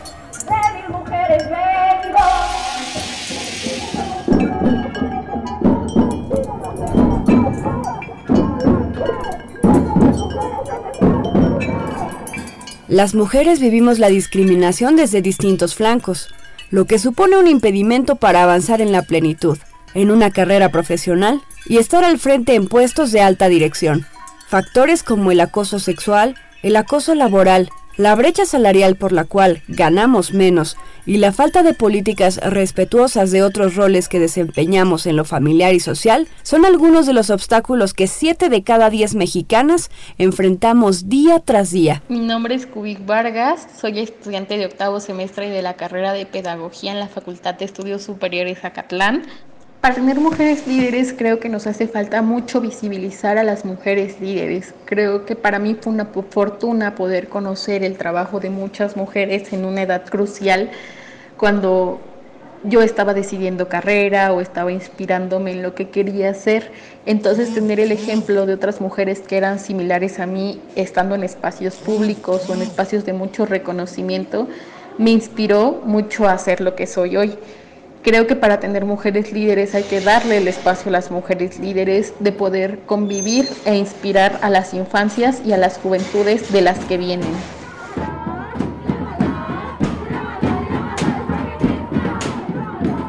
¿Piensas que exageramos al pedir condiciones igualitarias en el trabajo, en la vida pública y en la sociedad? Es un derecho humano. El Instituto Mexicano para la Competitividad dio a conocer que el 6.2% de las mujeres trabaja sin recibir un pago y datos del Colegio de México afirman que trabajamos 13 horas más que los varones cada semana. Creo que la discriminación sí, se ha dado, creo que este proceso este esta experiencia sí la he tenido, pero no solo por ser mujer, sino también por ser joven. Creo que son dos categorías que a veces no nos hacen o no nos permiten mucho avanzar bajo un sistema que es patriarcal en cuanto a que creo que los jóvenes somos invisibilizados por justo eso, ¿no? Por ser jóvenes, pero las mujeres jóvenes todavía somos más invisibilizadas por ser mujeres y por ser jóvenes en cuanto a que no se toma en cuenta nuestro trabajo, a que parece que estamos jugando o a que no se le tiene el compromiso que a otros proyectos de hombres jóvenes sí se les da y a seguir rompiendo paradigmas, a seguir rompiendo nuestros propios miedos y que nadie va a cambiar nuestra historia si no lo hacemos nosotras, nosotros como mujeres, nosotras como hijas, nosotros como madres. Así que un abrazo a todas y a todos.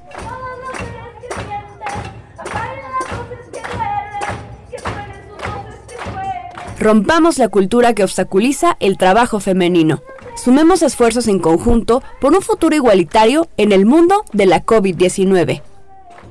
Para Prisma RU, Jessica Trejo y Ana Salazar.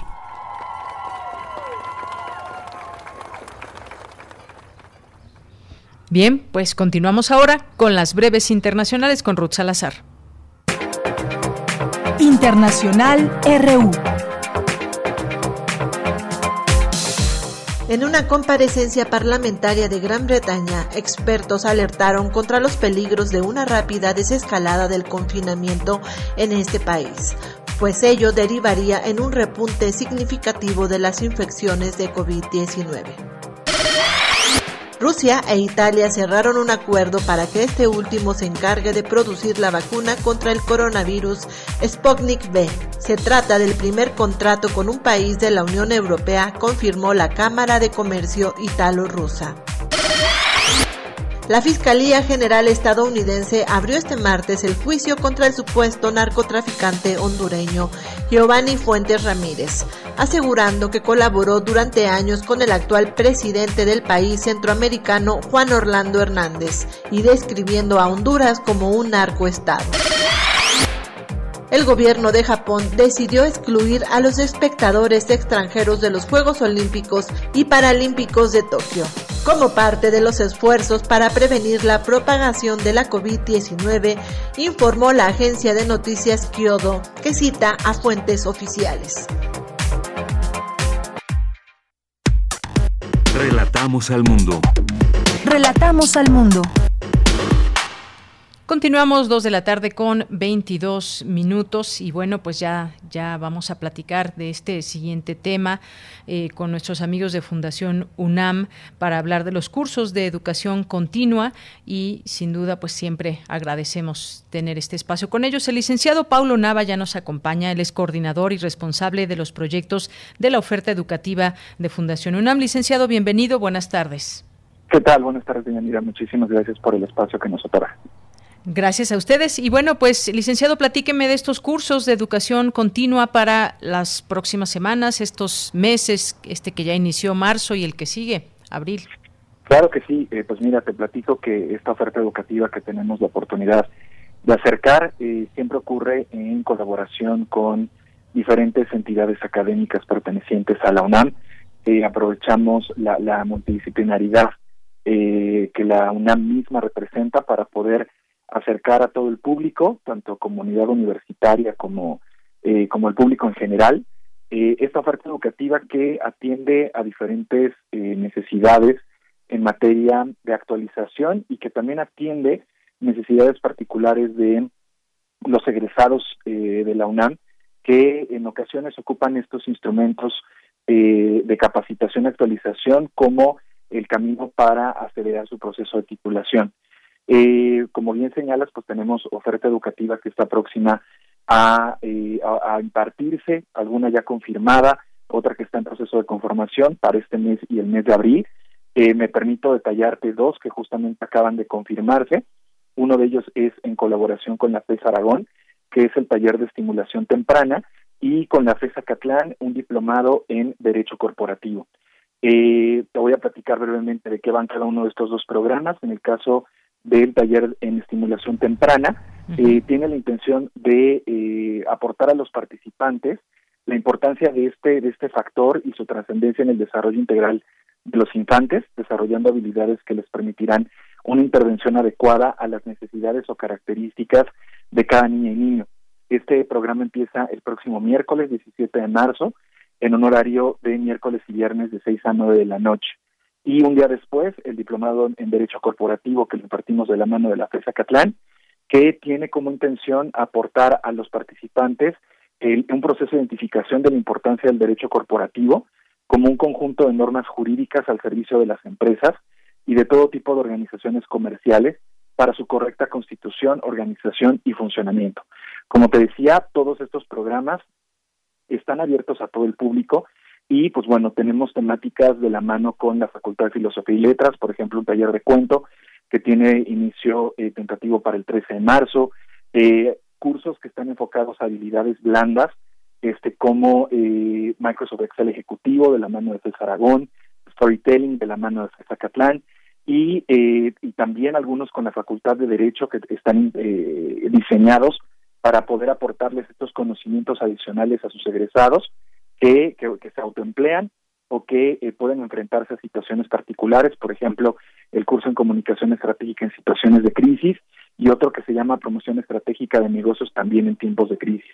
Tenemos de igual forma, eh, como, como te comentaba hace un momento, diplomados que son opción a titulación para alumnos de ciertas facultades como FESA Catlán, eh, que de igual forma están a punto de ser confirmados como el diplomado en Derecho Empresarial, en Derecho Familiar y Comunicación Estratégica, Política y Social y tenemos, insisto, un catálogo amplísimo de, oferta educativa de la mano de FES Aragón, FES Iztacala, FES Acatlán, la Facultad de Derecho y la Facultad de Filosofía y Letras, hablando de estos cursos que están y diplomados que están próximos a iniciar en febrero y eh, perdón, en marzo y abril.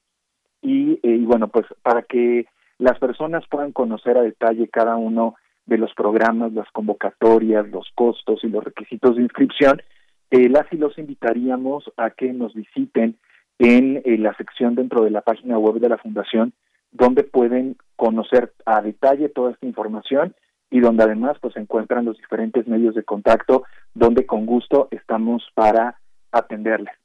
En nuestra página de internet es eh, www.fundacionunam.org.mx diagonal educación medio continua.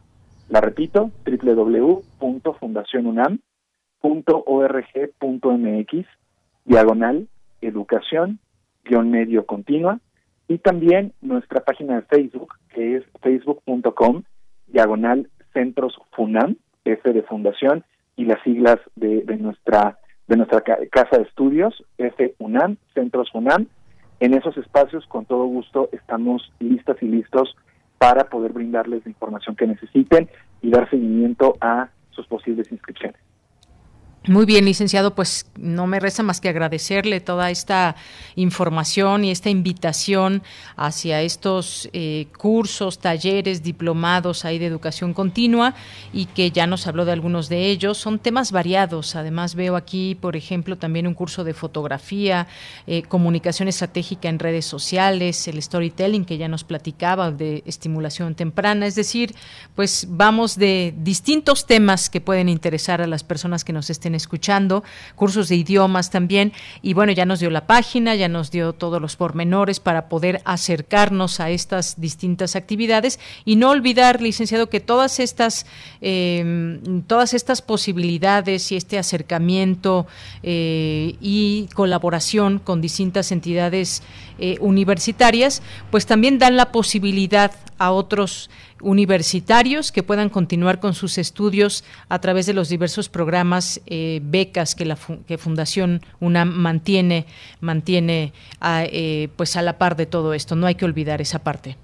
Exactamente. La realidad es que eh, las personas se benefician accediendo a estos programas de actualización que están avalados por, por estas entidades pertenecientes a la UNAM y también nos ayudan a beneficiar a que alumnos universitarios que actualmente estudian en, la UNAM puedan continuar con sus estudios gracias a estas distintas becas que ofrecemos para, para todas y todos ellos. Muy bien. Pues licenciado Pablo Nava, ha sido un gusto conversar con usted en este espacio de Prisma RU de Radio UNAM. Gracias por esta invitación y platicarnos de estos proyectos, de esta oferta educativa de Fundación UNAM. Gracias, que tenga excelente tarde. Igualmente usted, hasta luego. Licenciado Pablo Nava Contreras, coordinador y responsable de los proyectos de la oferta educativa de Fundación UNAM. Prisma RU. Relatamos al mundo.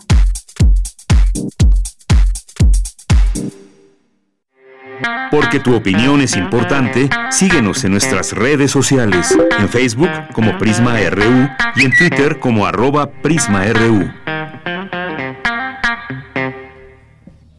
Bien, pues ya nos vamos ahora con los poetas errantes. Hoy damos la bienvenida a Sergio David Vargas, que nos va a presentar hoy el trabajo que nos tienen los poetas errantes. ¿Cómo estás, Sergio? Bienvenido, muy buenas tardes. Hola, ¿qué tal? Muy bien, muy bien. ¿Y tú? Muy bien, muchas gracias. Pues cuéntanos qué nos vas a presentar el día de hoy en nombre de los poetas errantes. Pues hoy será mi, mi primera cápsula. Eh, habla se llama De frente a mí y habla sobre mostrar una reflexión de pues cómo reaccionamos cuando tenemos ciertos miedos y frustraciones.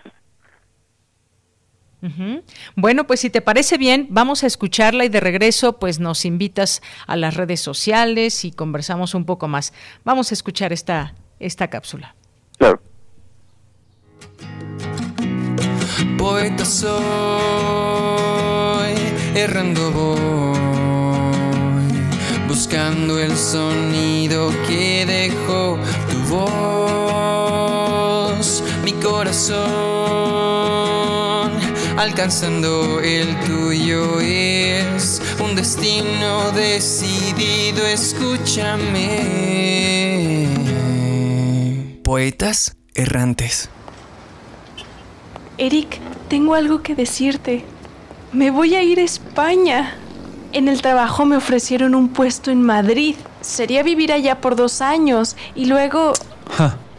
¿Estás bien? ¿Qué tienes? Sofía, no inventes. ¿Dijiste dos años? ¿Y nosotros qué? ¿Ah? No quiero tener una relación a distancia. Pero espera, ni siquiera te he explicado. Tendré buenas oportunidades y tiempo para venir varias veces. ¿Sabes que es algo con lo que he soñado toda mi vida?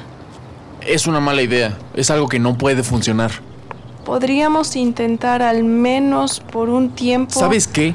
No quiero escuchar más sobre esto. Si quieres irte a España, vete y no me busques. No puedo creer que se le ocurra eso. Tener una relación a distancia a nadie le gusta. Es absolutamente ridículo y es imposible que suceda. Sin duda esta fue la mejor canción de los años 2000. Está con madre. La verdad no entiendo cómo es posible que la gente escuche eso. Su música es realmente simple, parece disco rayado. Tienes que escuchar el contexto. Va más allá de repetir sonidos. Bah, a mí no me vas a decir que esto es música. No sabes de música moderna. ¿Sabes qué? Ya me amargaste la fiesta. Me voy de aquí. Sus gustos musicales son ridículos. Se ve que solo sigue tendencias tontas. Al menos yo estoy al tanto de música más compleja.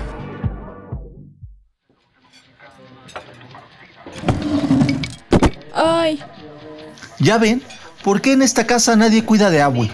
Se puede caer más feo. Y si no estamos nosotros, ¿quién la cuida? Pues yo no puedo, primo.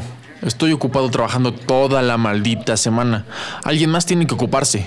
Mejor hay que ver la posibilidad de llevar a Abue a una casa de adultos mayores unos días a la semana. La tratarían con atención y cuidado. ¿Cómo se te ocurre eso? ¿Ahora quieres deshacerte de Abue botándole en cualquier lugar? seguro es porque quieres quedarte con la casa tú, ¿verdad? Espera, Eric. Creo que tía Pamela puede tener razón.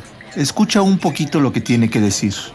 Mira, pues yo creo que si vamos juntos a esta casa. ¿Sabes qué? Yo no voy a estar escuchando tonterías ni voy a ir a ninguna casa que encontraste en algún anuncio de internet. Tú ni siquiera sabes lo que significa escuchar. Wow, mira quién lo dice. Al menos yo no digo cualquier cosa que se me viene a la mente. Por favor, podrían bajar la voz un poco. Ahora tú me vas a decir que me callé cuando no veas le lo difícil así a Luis. que es tener que Él estar no tiene trabajando nada que ver con el día, hecho de que todos te los hayas días. puesto a gritar. Ahora yo estoy gritando. ¿Saben qué? Ya no los aguanto, me voy. Abue se encerró en su cuarto. Estoy harto de que nadie me haga caso. Estoy harto de las discusiones cada fin de semana. Estoy harto de que ah, no vean cuánto me importan. De que solo estamos llegando a problemas entre nosotros cuando en realidad yo daría lo que fuera por cada uno de ellos. Creo que tengo miedo. Qué difícil contarte esta verdad, porque tú no sabes nada sobre su vestimenta leve, que se va deslizando por los huesos y se prende como una enredadera amarga en lo más hondo de las raíces de la vida. También tengo miedo de perder a mi novia Sofía. Estoy acostumbrado a mi vida con ella y no puedo imaginar si no estuviera. Tengo miedo de quedarme sin ellos, por eso reacciono así pero con miedo no voy a llegar a ningún lado. Tengo que cambiarlo. Esta es una producción de Poetas Errantes, unidos con la poesía y el corazón. Algo en ti me es muy familiar.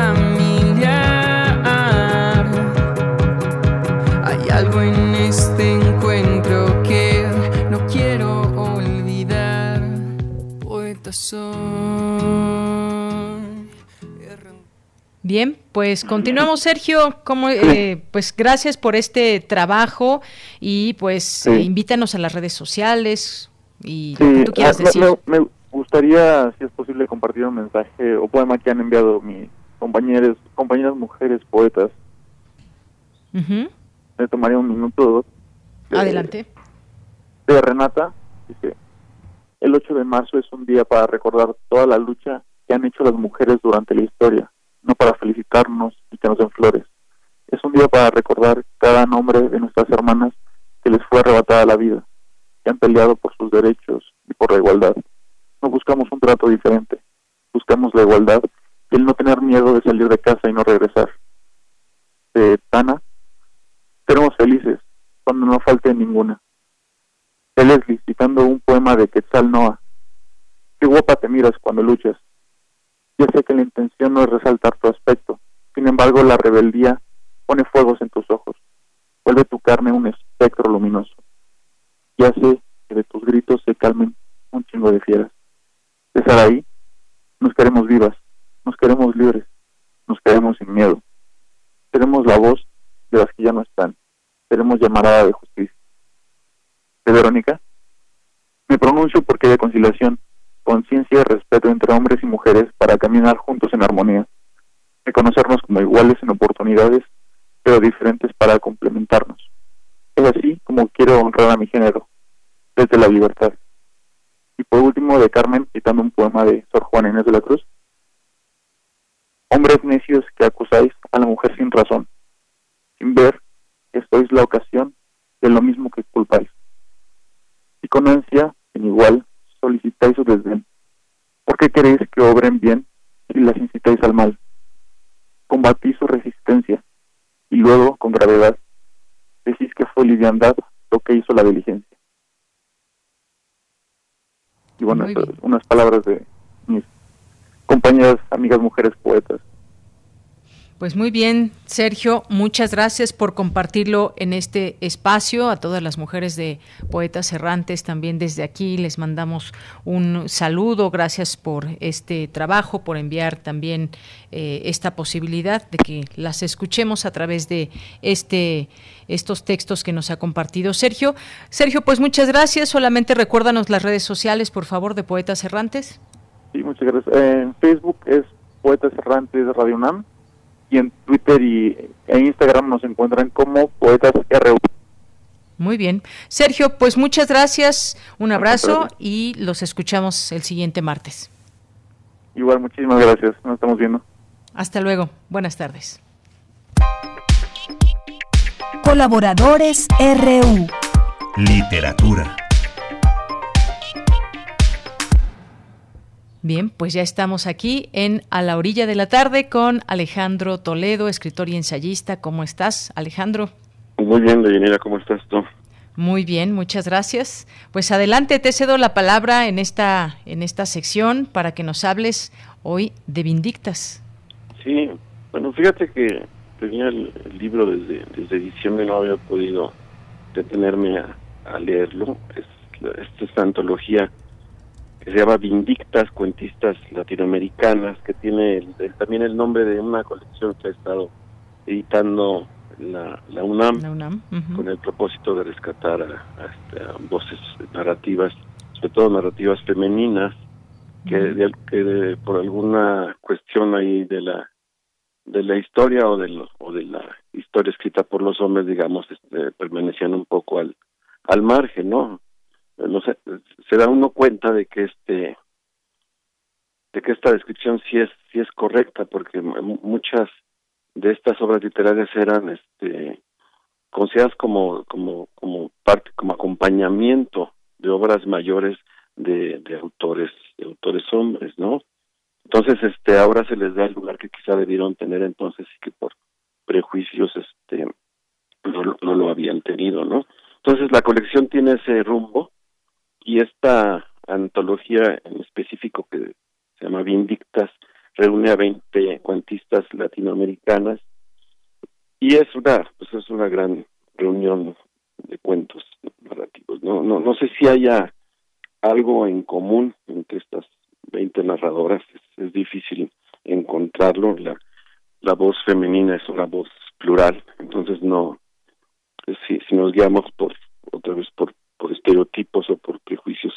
pensaremos que, que son voces coincidentes, pero lo cierto es que no, no es así. No, cada una de estas autoras camina por rumbos distintos y este y hay este pero sí hay algunos puntos en común eh, relacionados con, con el cuerpo y también con el papel digamos que, que, han jugado en, en, nuestras culturas las mujeres como esposas o como amantes o como seres que se que se que se marginan no por ejemplo encuentro hay un asunto que me, me pareció interesante en un encuentro de Hilda Holst eh, ahí, es la historia de una mujer a, la que le empieza a su cuerpo empieza a reaccionar a emitir olores que a los demás le parecen desagradables. Y es es una muy curiosa rebelión del cuerpo para que en principio la, la isla de, de los grupos convencionales, pero que finalmente la hace encontrarse consigo misma, ¿no? Entonces como que ese olor, que es el protagonista de este relato, que se llama Reunión, va a ser un, un método, digamos, indirecto para, para una liberación y para una, para una revelación. Y en otro cuento de, se llama Barlovento de Marvel Moreno aparece algo algo muy muy similar. Cuando por ejemplo leemos este fragmento dice la la narradora dice a pesar de haberse frotado vigorosamente al bañarse sus axilas despedían un olor agrio el mismo que había respirado con fruición mucho tiempo atrás cuando le llegó la primera regla.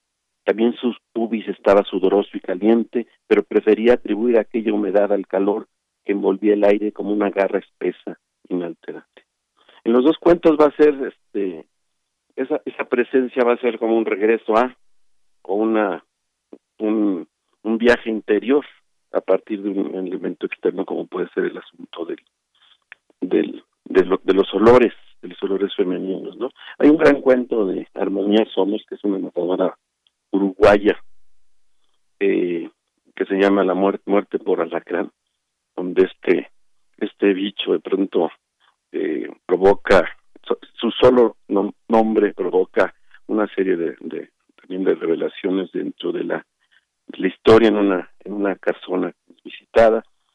Hay un relato de María Luisa Elío. Varias de estas autoras, curiosamente, pasaron por México y publicaron, cuando no podían publicar sus textos en otros lados, los publicaron acá incluso en la, en la UNAM.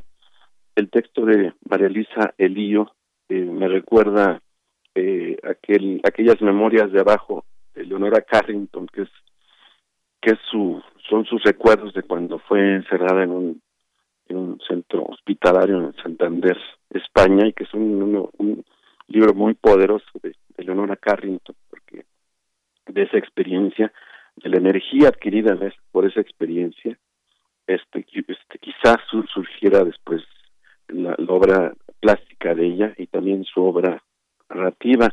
El, el texto de María Luisa Elío toma ese ese camino. Y este y yo subrayé esto que me pareció como muy conmovedor. Dice María Luisa Elío dice lo triste deja una huella una marca una cicatriz. Lo alegre pasa como el aire sin dejar señal alguna. Cuando recuerdo algo alegre casi se vuelve triste por la nostalgia. Ya pasó. Pero si es algo triste lo que recuerdo ahí está y vuelve a aparecer el mismo dolor quizá solo quizá con los años, muchos, muchos años, se, lo, se logre mitigar ese dolor, pero se mitiga solo porque va dejando de ser. Entonces el texto se llama Locura y es de María Luisa Elío. Hay también textos como muy muy duros, muy fuertes, como el de una anciana de, de 80 años que, que, que descarga un mazo eh, sobre el abuelo que, que la ha estado olvidando durante toda su vida. Es una, una venganza y súbita, violenta en, en un ser inesperado. Y este, el cuento de Rosario Ferré, que se llama Cuando las mujeres quieren a los, a los hombres, que es un cuento eh, técnicamente, me parece muy interesante porque es narrado a dos voces, voces que se confunden, dos mujeres con el mismo nombre, Isabel y que fueron parte de la vida de, un mismo hombre. Para uno el marido y para otra el eh, su amante. Entonces este logra Rosario Ferrer una narración donde donde estas dos Isabeles hablan confundiéndose o fundiéndose. Dice esta confusión entre ella y ella o entre ella y yo entre entre yo y yo porque mientras más pasa el tiempo de tanto que la he amado de tanto que le he odiado, más difícil se me hace contar esta historia y menos puedo diferenciar entre las dos. Pero son, son 20 narraciones eh, que pueden leerse muy bien, son relatos, la mayoría cortos, en una edición de Daunam con, con páginas de espuma, una editorial española que ha estado circulando en tanto en España como en como en México y, que se ha convertido en un en estos meses desde que apareció por ahí de agosto septiembre del año pasado hasta ahora en un eh, en un bestseller de la de la UNAM no una antología que ha tenido muy buena recepción y que es, parece ser como el como una como el banderín digamos de de otros proyectos que, que tienen esta misma idea de rescatar la voz femenina aunque me parece que ya se están dirigiendo a otros ámbitos como la como la ciencia o como como el arte no aquí tenemos a, a 20 buenas narradoras con historias que estaban por ahí ocultas en ediciones de autor o en ediciones marginales algunas de ellas no otras sí son como Armonía Somers o Rosario Ferrer son narradoras más conocidas pero es una muy buena reunión eh, que que encabeza, digamos, ahora este este proyecto de, recuperación de las de las voces femeninas, ¿no? más allá del más allá del género, digamos, no está la la idea de que uno se va va a encontrar 20 muy buenas eh, historias, ¿no? Que es, y este, bien escritas y, y, que, eh, bueno, de, ese otro modo más indirecto, digamos, más como de sociología literaria, nos llevan a, a, descubrir este universo femenino en la narrativa latinoamericana. Muy bien, pues muchas gracias por esta recomendación, esta antología de nombre Vindictas, esta, eh, pues estas 20 cuentistas que se reúnen, eh, cuentistas latinoamericanas, una coedición, ya nos decías, de la UNAM con páginas de espuma. Pues ahí dejamos la recomendación para este día, eh, muy ad hoc con estos tiempos de escuchar esas voces y esas palabras desde la literatura femenina. Muchas gracias, Alejandro. Alejandro. Que estés muy bien, nos escuchamos en 15 días. Claro que sí, muy buenas tardes. Gracias Alejandro Toledo, escritor y ensayista, aquí en A la Orilla de la Tarde. Nos vamos a Cultura con Tamara Quirós. Cultura RU.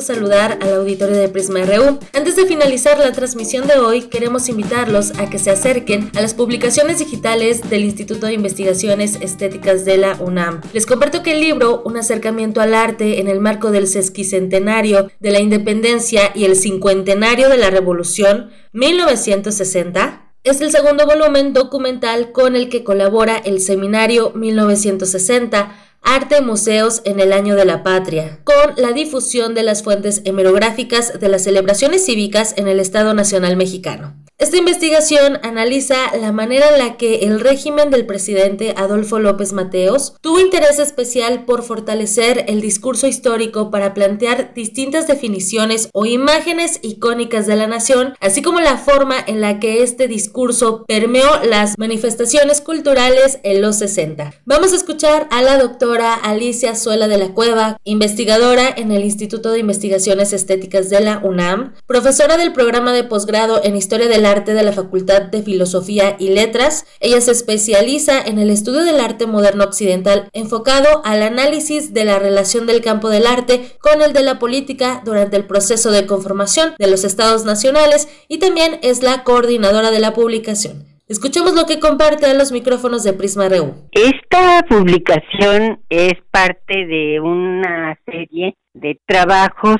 que por un lado hemos preparado en el seminario sobre historia y memoria nacionales y por otro lado del proyecto PAPIT que yo dirijo y que está dirigido también al estudio de las celebraciones. Entonces lo que contiene este trabajo es sumamente interesante para gentes de distintas disciplinas porque se analiza la manera en que se va construyendo el imaginario del discurso, digamos, por revolucionario a partir del caso de la Constitución de 1917.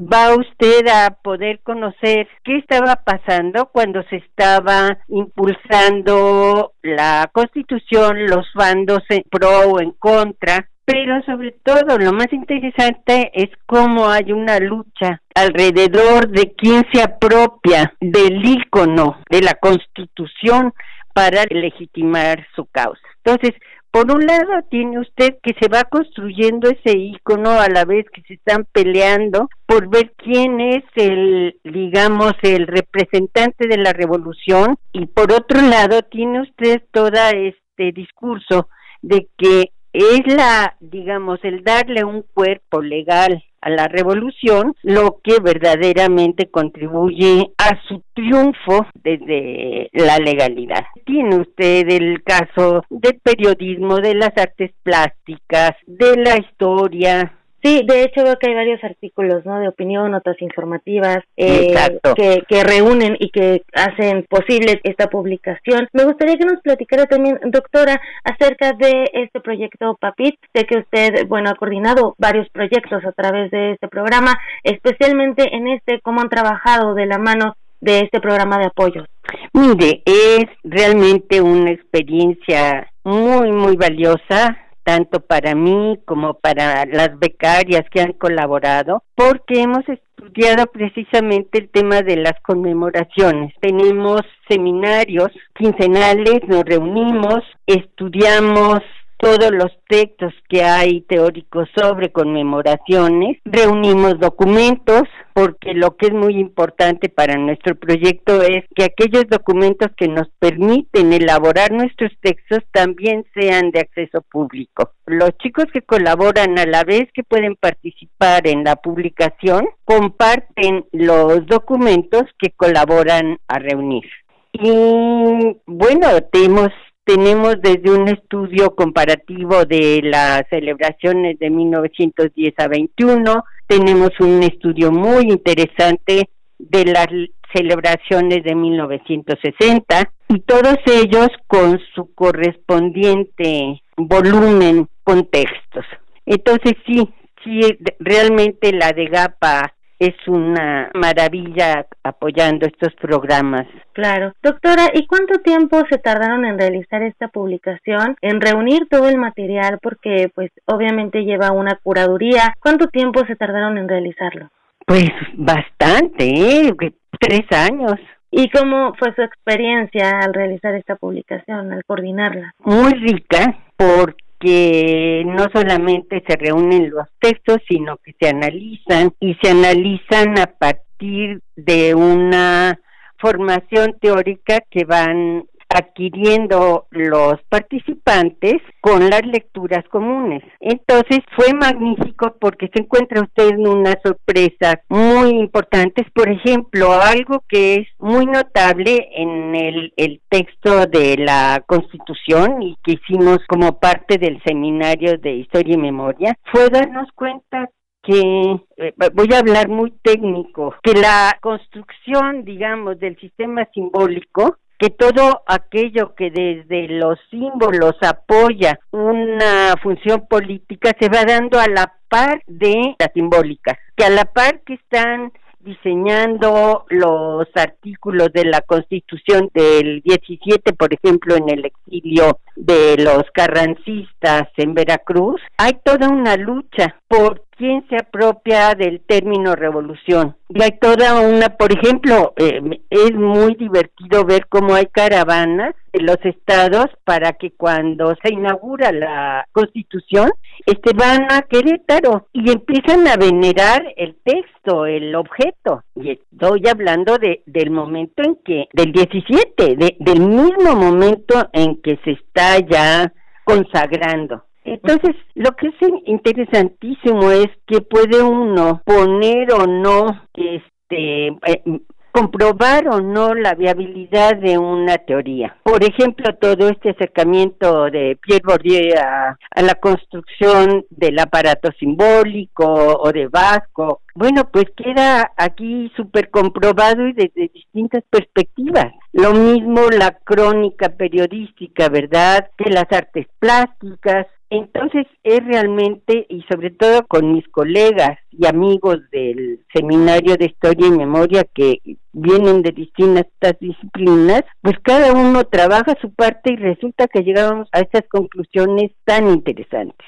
Sí, de hecho sí está muy interesante, sobre todo ver estas otras perspectivas de un momento de la historia. Doctora, le agradezco mucho que haya tomado la llamada para que pues nuestro auditorio se acerque, aprovechando también que es un libre acceso, ¿no? Y ahorita también con el confinamiento tenemos tiempos que podemos aprovechar consultando este tipo de publicaciones. Pues le agradezco muchísimo y que tenga usted muy, muy buenos días. Al contrario, muchísimas gracias a usted y también le deseo muy buen día. Ella fue la doctora Alicia Suela de la Cueva, coordinadora de la publicación Un acercamiento al arte en el marco del sesquicentenario de la independencia y el cincuentenario de la revolución 1960. A las y los interesados en tener acceso a la información que hay en este libro pueden ir a la página del Instituto de Investigaciones Estéticas de la UNAM. Hay libros digitales de libre acceso. Hasta aquí la información de hoy. Les deseo que tengan una excelente tarde. Bien, continuamos y antes de despedirnos, antes de despedirnos, eh, tenemos un par de minutos. Nos preguntaba por ahí Nanotécnico a través de Twitter que le recomendáramos algunos libros sobre feminismo. Hay uno que tengo en mis manos, no recordaba el nombre, eh, Feminismo 4.0, la cuarta ola, y es de Nuria Varela, es de una periodista muy joven, eh, que además, bueno, es doctora en ciencias jurídicas y sociales, y pues en este libro de una manera muy sencilla, eh, de una manera pues con ejemplos y con eh, pues una explicación muy sencilla. Sobre todo nos habla de las distintas olas del feminismo, un análisis riguroso, esclarecedor las últimas teorías, de movilizaciones, propuestas del movimiento político y social, con sus aciertos, con sus contradicciones y pues me parece que es bastante recomendable este libro. Si todavía nos estás escuchando, este es uno de ellos.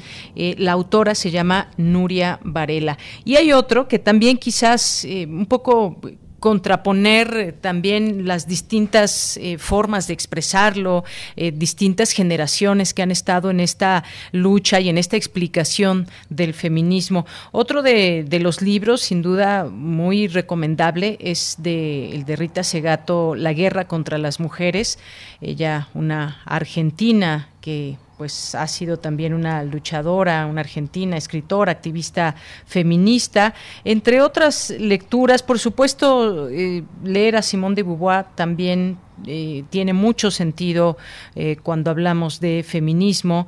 También puedes leer alguno de los libros de Simone de Beauvoir. Está uno también que, pues, no he tenido oportunidad de leerlo pero que se antoja. Aquí viene pues una explicación. Dice, ser feminista no es solo cosa de mujeres y es de eh, Nagosi Adiche, Argelina.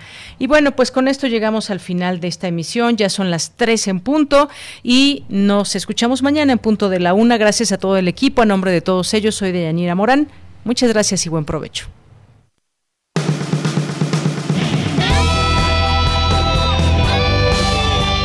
Prisma RU. Relatamos al mundo.